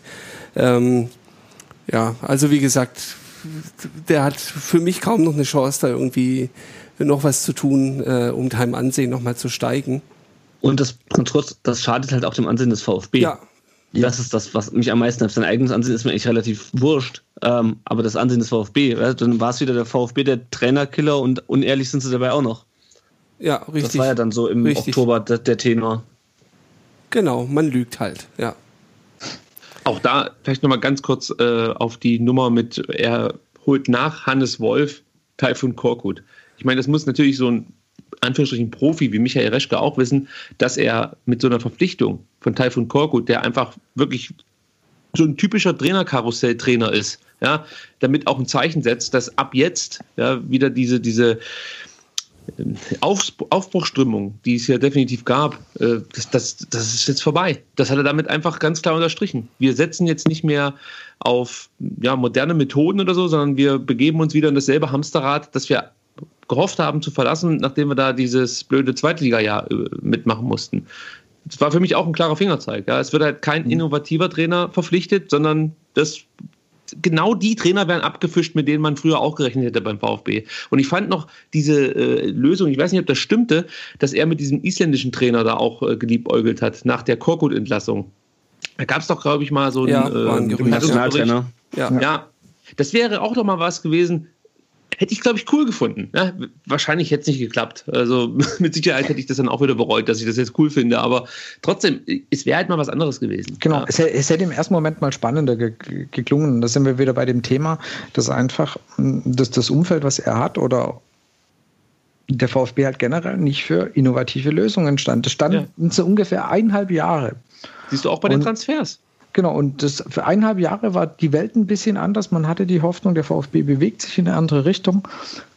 Und dann sind wir wieder komplett auf Null runtergesetzt. Und jetzt sind wir genau in dem Hamsterrad drin, wo wir vor ein paar Jahren drin waren. Nur, und dass wir nicht mehr den Trumpf Ausgliederung, also Teile. Ja, das, das, dass wir einfach die Chance vergeudet haben. Das geht mir bis heute halt echt nicht runter. Ja. Und da muss man auch nochmal dazu sagen, weil das ja oft dann äh, einem auch negativ ausgelegt wird, wenn alles unter Schindelmeiser besser war. War es nicht. War es nicht, nicht immer Gottes alles Willen. Der, der hat auch seine Probleme, mit Sicherheit. Aber er stand für eine gewisse, also für, für, mich stand er genau für das, was ich gerne beim VfB sehen würde, nämlich dass der VfB sich als Ausbildungsverein versteht. Junge Spieler entweder selber ausbildet oder eben früh verpflichtet. Und dann gibt es natürlich auch Spieler, die hier nicht den Durchbruch schaffen werden. Die hast du dann ja. für zwei Millionen gekauft und musst du mehr oder weniger wieder verschenken.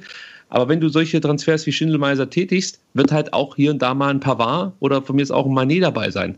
Äh, gut, bei Carlos Manet muss man sagen, hat man natürlich er und wir Pech, dass das nicht so richtig funktioniert hat aufgrund der Verletzung.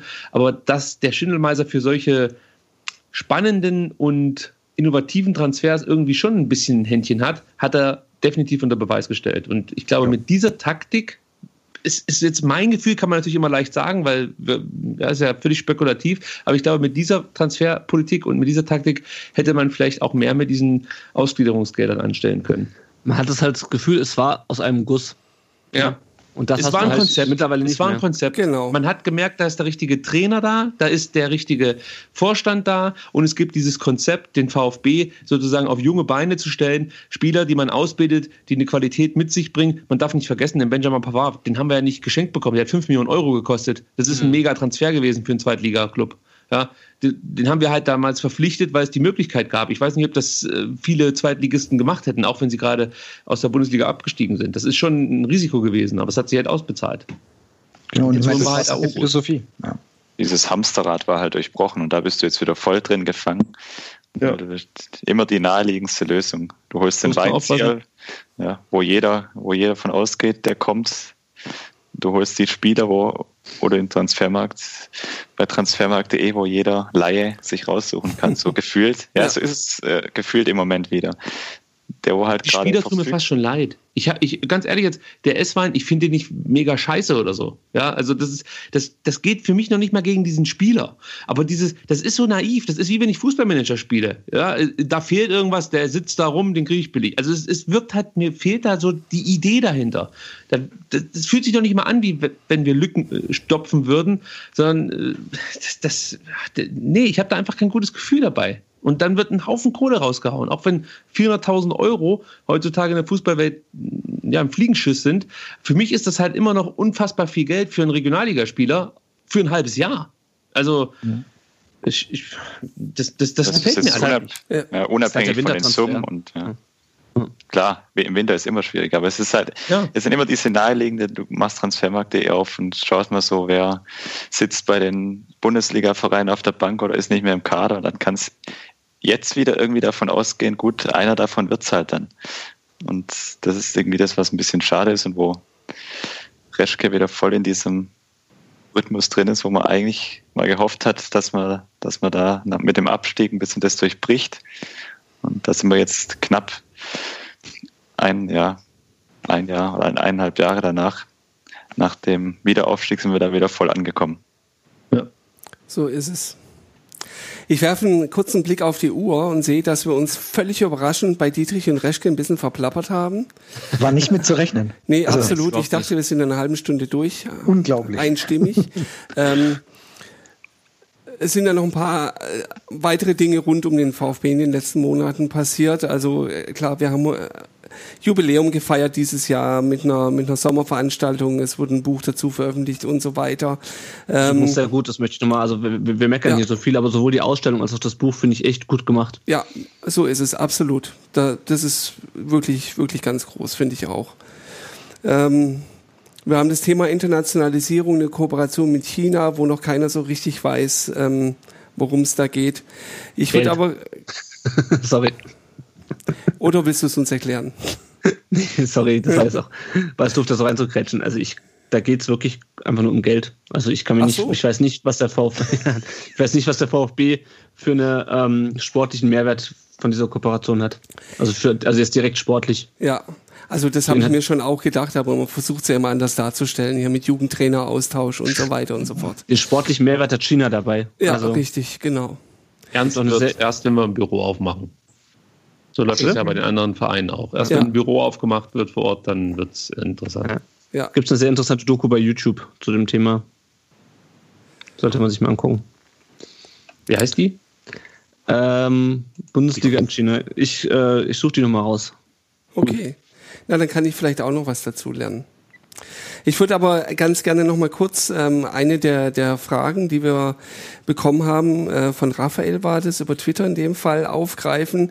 Geht nämlich auch um ein Thema, was mich jeden Tag und gefühlt mehrmals am Tag tierisch aufregt, ist nämlich die Marketingaktivität und insbesondere die Mitgliederwerbung. Raphael ähm, schreibt, ähm, was denn wohl unsere Erklärung wäre, warum man so mir nichts, dir nichts einfach weitermacht ähm, und Werbung für Weihnachtsgeschenke macht und Urlaubsbilder und was weiß ich ähm, und so tut, als wäre die Hinrunde ganz ordentlich gelaufen und äh, es müsste da nichts passieren und das Marketingthema einfach weiterläuft. Ist das denn, äh, ist die hohe Frequenz an Marketingaktivität die äh, beschriebene Professionalisierung des Vereins? Ja, also es mag uns vielleicht mitunter nicht schmecken, vor allem die penetrante Mitgliederwerbung. Ähm, aber äh, das ist etwas, was in den letzten Jahren angezogen ist und was auch nicht mehr, ist mal rein vom Marketing-Gesichtspunkt aus, nicht mehr so dilettantisch ist wie früher. Ähm, natürlich ist es irgendwie unglücklich nach einer herben Niederlage irgendwie, keine Ahnung, irgendeine Marketinggeschichte direkt zu fahren. Auf der anderen Seite wir stehen auch nicht auf Platz 16, weil wir irgendwie scheiß Marketing, weil wir irgendwie das Marketing manchmal ein bisschen daneben greift im Timing. Ja? Also ich, ich finde, man muss das trennen. Ich finde es auch nicht schlimm, selbst wenn wir auf Platz 16 stehen, irgendwie Werbung für Weihnachtsgeschenke zu machen. Also das ist nun mal Teil des Geschäfts momentan. Das macht selbst der FC St. Pauli, wird nach einer 0 zu 5 Klatsche seine äh, Totenkopf-Weihnachtszipfelmützen äh, bewerben auf Facebook. Ist so. Also mhm. ja. ich würde das trennen voneinander. Also ich, ich sehe es auch so. Ähm, der professionelle Aspekt an der Seite ist natürlich, ja, du, du musst es machen. Du hast, hast ja das Glück, ein sehr emotionales Produkt zu haben, was sich wunderbar verkaufen lässt. Du musst Gelder generieren, das ist äh, nun mal der Geschäftszweck eines Unternehmens. Ähm, und dann, dann musst du es machen. Aber irgendwie, mir geht es zumindest so, die, diese Penetranz, mit der das gemacht wird und unter jedem Post auch noch die Mitgliederwerbung und so weiter und so fort. Ja, das, äh, das macht mir, das macht, macht mir den Verein an sich äh, ein Stückchen unsympathisch, muss ich ehrlich sagen. Sagen wir mal so, manchmal würde ihnen ein bisschen mehr Fingerspitzengefühl gut tun. So wie es nach, nach der Geschichte mit, mit dem Vater von Christian Gentner war. Das fand ich tatsächlich mhm. genau die richtige sie, Reaktion, ja, wie sie es gemacht absolut. haben.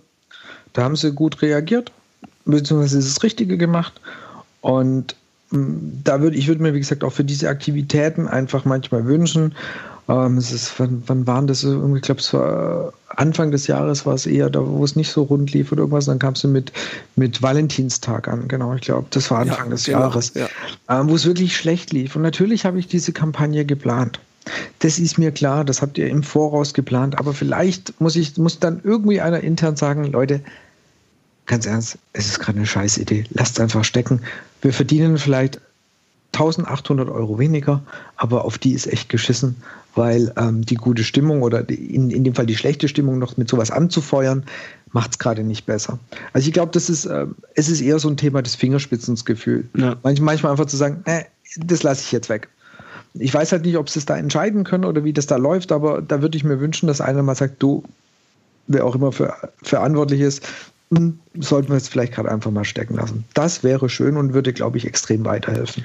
Oder du machst halt so wie die BVG und machst halt aus einem, Bug ein Feature, ne? Und sagst halt, okay, irgendwie, wir haben uns eine, einen scheiß Claim überlegt, äh, aber wir äh, machen jetzt irgendwie äh, was Lustiges damit und machen das sympathisch. Also ich meine, dieses Steig in den Ring gedöns ist zwar auch nicht neu, wo die dann äh, Tweets vorlesen, äh, auch durchaus mal, naja, nicht kritisch, aber zumindest ein bisschen äh, Bissige.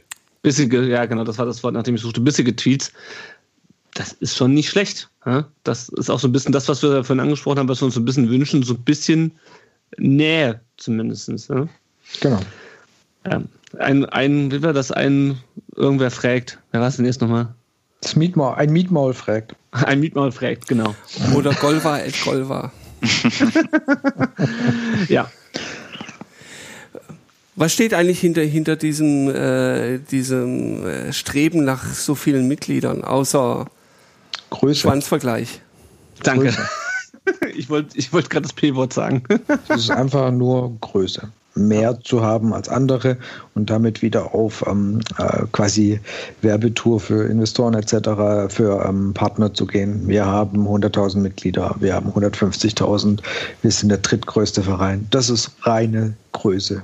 Und Ich würde mich freuen, wenn man viel mehr versuchen würde, die bereits verpflichteten Mitglieder, so möchte ich es ganz bewusst ausdrücken, ähm, dazu zu bewegen, sich auch aktiver zu beteiligen. Da reicht es ja schon, wenn mal mehr als eine Handvoll, ich übertreibe, zu einer Mitgliederversammlung kommen, ohne dass es ein Trikot gibt oder so. wirst du nicht halt hinbekommen, weil die Leute wollen Nee, das gar ja. nicht. Nee, Die natürlich wollen die das nicht. Aber das, Das- das, solche brauchst du halt auch nicht als Mitglied. Also, zu, du, ich meine jetzt, also natürlich der, der Verein VfB will, schon, genau, Ja. richtig. aber ich brauche die nicht. Das ist richtig. Also ich ist ja wirklich schon so, wie ich es ähm, schon ein paar Mal gesagt habe, die Mitgliedschaft ist für mich sowas wie Amazon Prime. Du bekommst die Möglichkeit, ähm, die äh, Eintrittskarten einen Ticken früher als der Rest zu kaufen. So. Und früher auf Ebay kriegst du nochmal 100 Euro drauf. Geil. ja. ja, genau. darum geht's doch. Äh, hört sich beschissen an, aber ist leider. Und damit das ist wird viel- geworben. Ja, natürlich, ganz klar. Ja. Und du siehst dann, du siehst das dann, äh, ist auch ein Thema, man muss es aber trotzdem hier auch mal in diesem äh, Rückblick der Hinrunde aufgreifen. Du siehst das dann in so Spielen wie gegen Dortmund, wenn dann äh, große Teile in, in schwarz-gelber Hand sind, wo du dich fragst, okay, cool, ey, äh, dass ihr hier als Mitglieder endlich mal eure Haupttribünentickets raushaut auf Ebay. Und ich erinnere mich da auch an diese Bayern-Pakete, die es, glaube ich, zu Beginn der Hinrunde gab, äh, die man dann für, für, für absurdes Geld auf Ebay wiederfinden konnte. Nee, das war dieses äh, Trikot, was es nur für Mitglieder gab. Ja, ja, äh, vorverkauft. So war es. Ja. Stadt, Stadttrikot. Achso, Ja, das und dann hört man von dem Röttgermann, ja, da sind wir dran, ja, fick dich. Das, da gibst du einen Fick drauf. Du, es geht doch nur ums Geld, das du da einnimmst. Das ist doch dir scheißegal, ob die dann fünfmal hin und her das Ding nochmal für doppelt so viel Geld verschieben. Dir geht's ums Geld. Weil diese Tickets, wenn du das wirklich sperren wollen würdest, könntest du das machen. So, und das äh, findet einfach nicht statt. Oder habt ihr davon Ja. gehört, dass irgendwelche Leute nicht ins Stadion gekommen sind mit gekauften Ebay-Tickets? Habe ich noch nie Äh, mitbekommen, sowas. Ich doch, ich weiß, dass der VfB da grundsätzlich schon dahinter ist und auch bei, bei eBay guckt und die, wenn die Leute halt so dumm sind, ihre Barcodes bei eBay mitzufotografieren. Ähm, also ich habe das, die machen das schon. Ja, aber reicht nicht einfach nur, wenn du jetzt auf Ebay ein Ticket stellst, dir Reihe so und so, Platz so und so, dass du das dann sperrst? Aber das ist ja meist, ist es oftmals, glaube gar nicht, Die, ist es Ja, die erkennbar. verdecken immer, ich meistens alles, da ja. steht dann nur das Spiel. Okay. Ja, ja. Deswegen, und das ist manchmal das Problem. Also wer dumm ist, der macht halt äh, Platz und Reihe und äh, lässt noch den Barcode, dann hat es der VfB noch einfacher. Aber Ja. ich habe zumindest schon mal mitbekommen, dass das an den VfB weitergeleitet wurde und dass die dann auch Karten gesperrt haben. Und Leute auch, äh, also gerade auch Fanclubs, weil ich ja auch im, im, im Fanclub Mitglied bin, dass dann auch Fanclubs schon Stress bekommen haben, weil Mitglieder ähm, OFC-Tickets ähm, bei eBay ver, ver, äh, ver, verkauft haben. Gerade so, als es noch wichtige Spiele für uns gab. So. Habe ich auch null Verständnis für. Also, Ne, ich auch nicht. wenn, wenn du das halt siehst, dass dann äh, bei manchen Spielen das Stadion deutlich, sag mal, leerer ist als eigentlich angegeben, dann weißt du halt auch, dass viele Dauerkarten inzwischen halt einfach nur gekauft werden, damit man bei den entscheidenden Spielen einen Platz sicher hat und so. Das ist auch sowas, was mich ein bisschen stört. Ist aber, glaube ich, eine Tendenz, die man relativ häufig in der Bundesliga. genau, das hast du generell. Ja. Ja. Das, das Phänomen hast du seit wir das erste Mal Champions League gespielt haben. Ja, logisch. Ja. Da, da kam der erste große Mitgliederzuwachs in der Zeit, so in den Jahren. Und da war das ja auch das Phänomen. Da bist du halt Mitglied geworden oder sind viele Mitglied geworden, weil es ja dann die Karten kommen. Mhm. Weil du über den freien Verkauf keine Karten mehr bekommen hast. Da gibt es heute immer noch eine große Anzahl, die sind halt deswegen Mitglied. ja, mit Sicherheit, klar. Man sind jetzt auch keine Umkosten, also ja. hohe Kosten, die du da jährlich leisten musst für diesen Vorteil. Ja, das stimmt schon. Naja, ich sehe schon, wenn ich das zusammenfasse, wir sind doch alles irgendwie auch ein bisschen Fußballromantiker und werden da nicht mit allem auf den grünen Zweig kommen. Ähm, habt ihr noch Themen so rund um den Verein und die AG? Ganz viele, aber ich glaube, wir haben keine Zeit mehr. So sieht's aus. Nochmal anderthalb Stunden voll das, ja, ja. das schreit danach, das irgendwann mal zu wiederholen und den Rest zu behandeln. Dann würde ich sagen, schließen wir an der Stelle den dritten Teil ab. Ähm, wie am Anfang schon gesagt, den, den ersten Teil äh, zum Thema Korkut könnt ihr bei Rund um den Brustring hören. Ähm, der Brustring Talk hat den zweiten Teil, ähm, wo es dann um Weinziel geht. Und den vierten Teil ähm, hört ihr bei STR, äh, dem VfB-Podcast, ähm, wo wir einen Ausblick wagen werden. Mir hat Spaß gemacht. Ich freue mich und bedanke mich bei euch allen und wir hören uns. Tschüss. Ciao. Macht's gut. Ciao. Ciao. Ciao.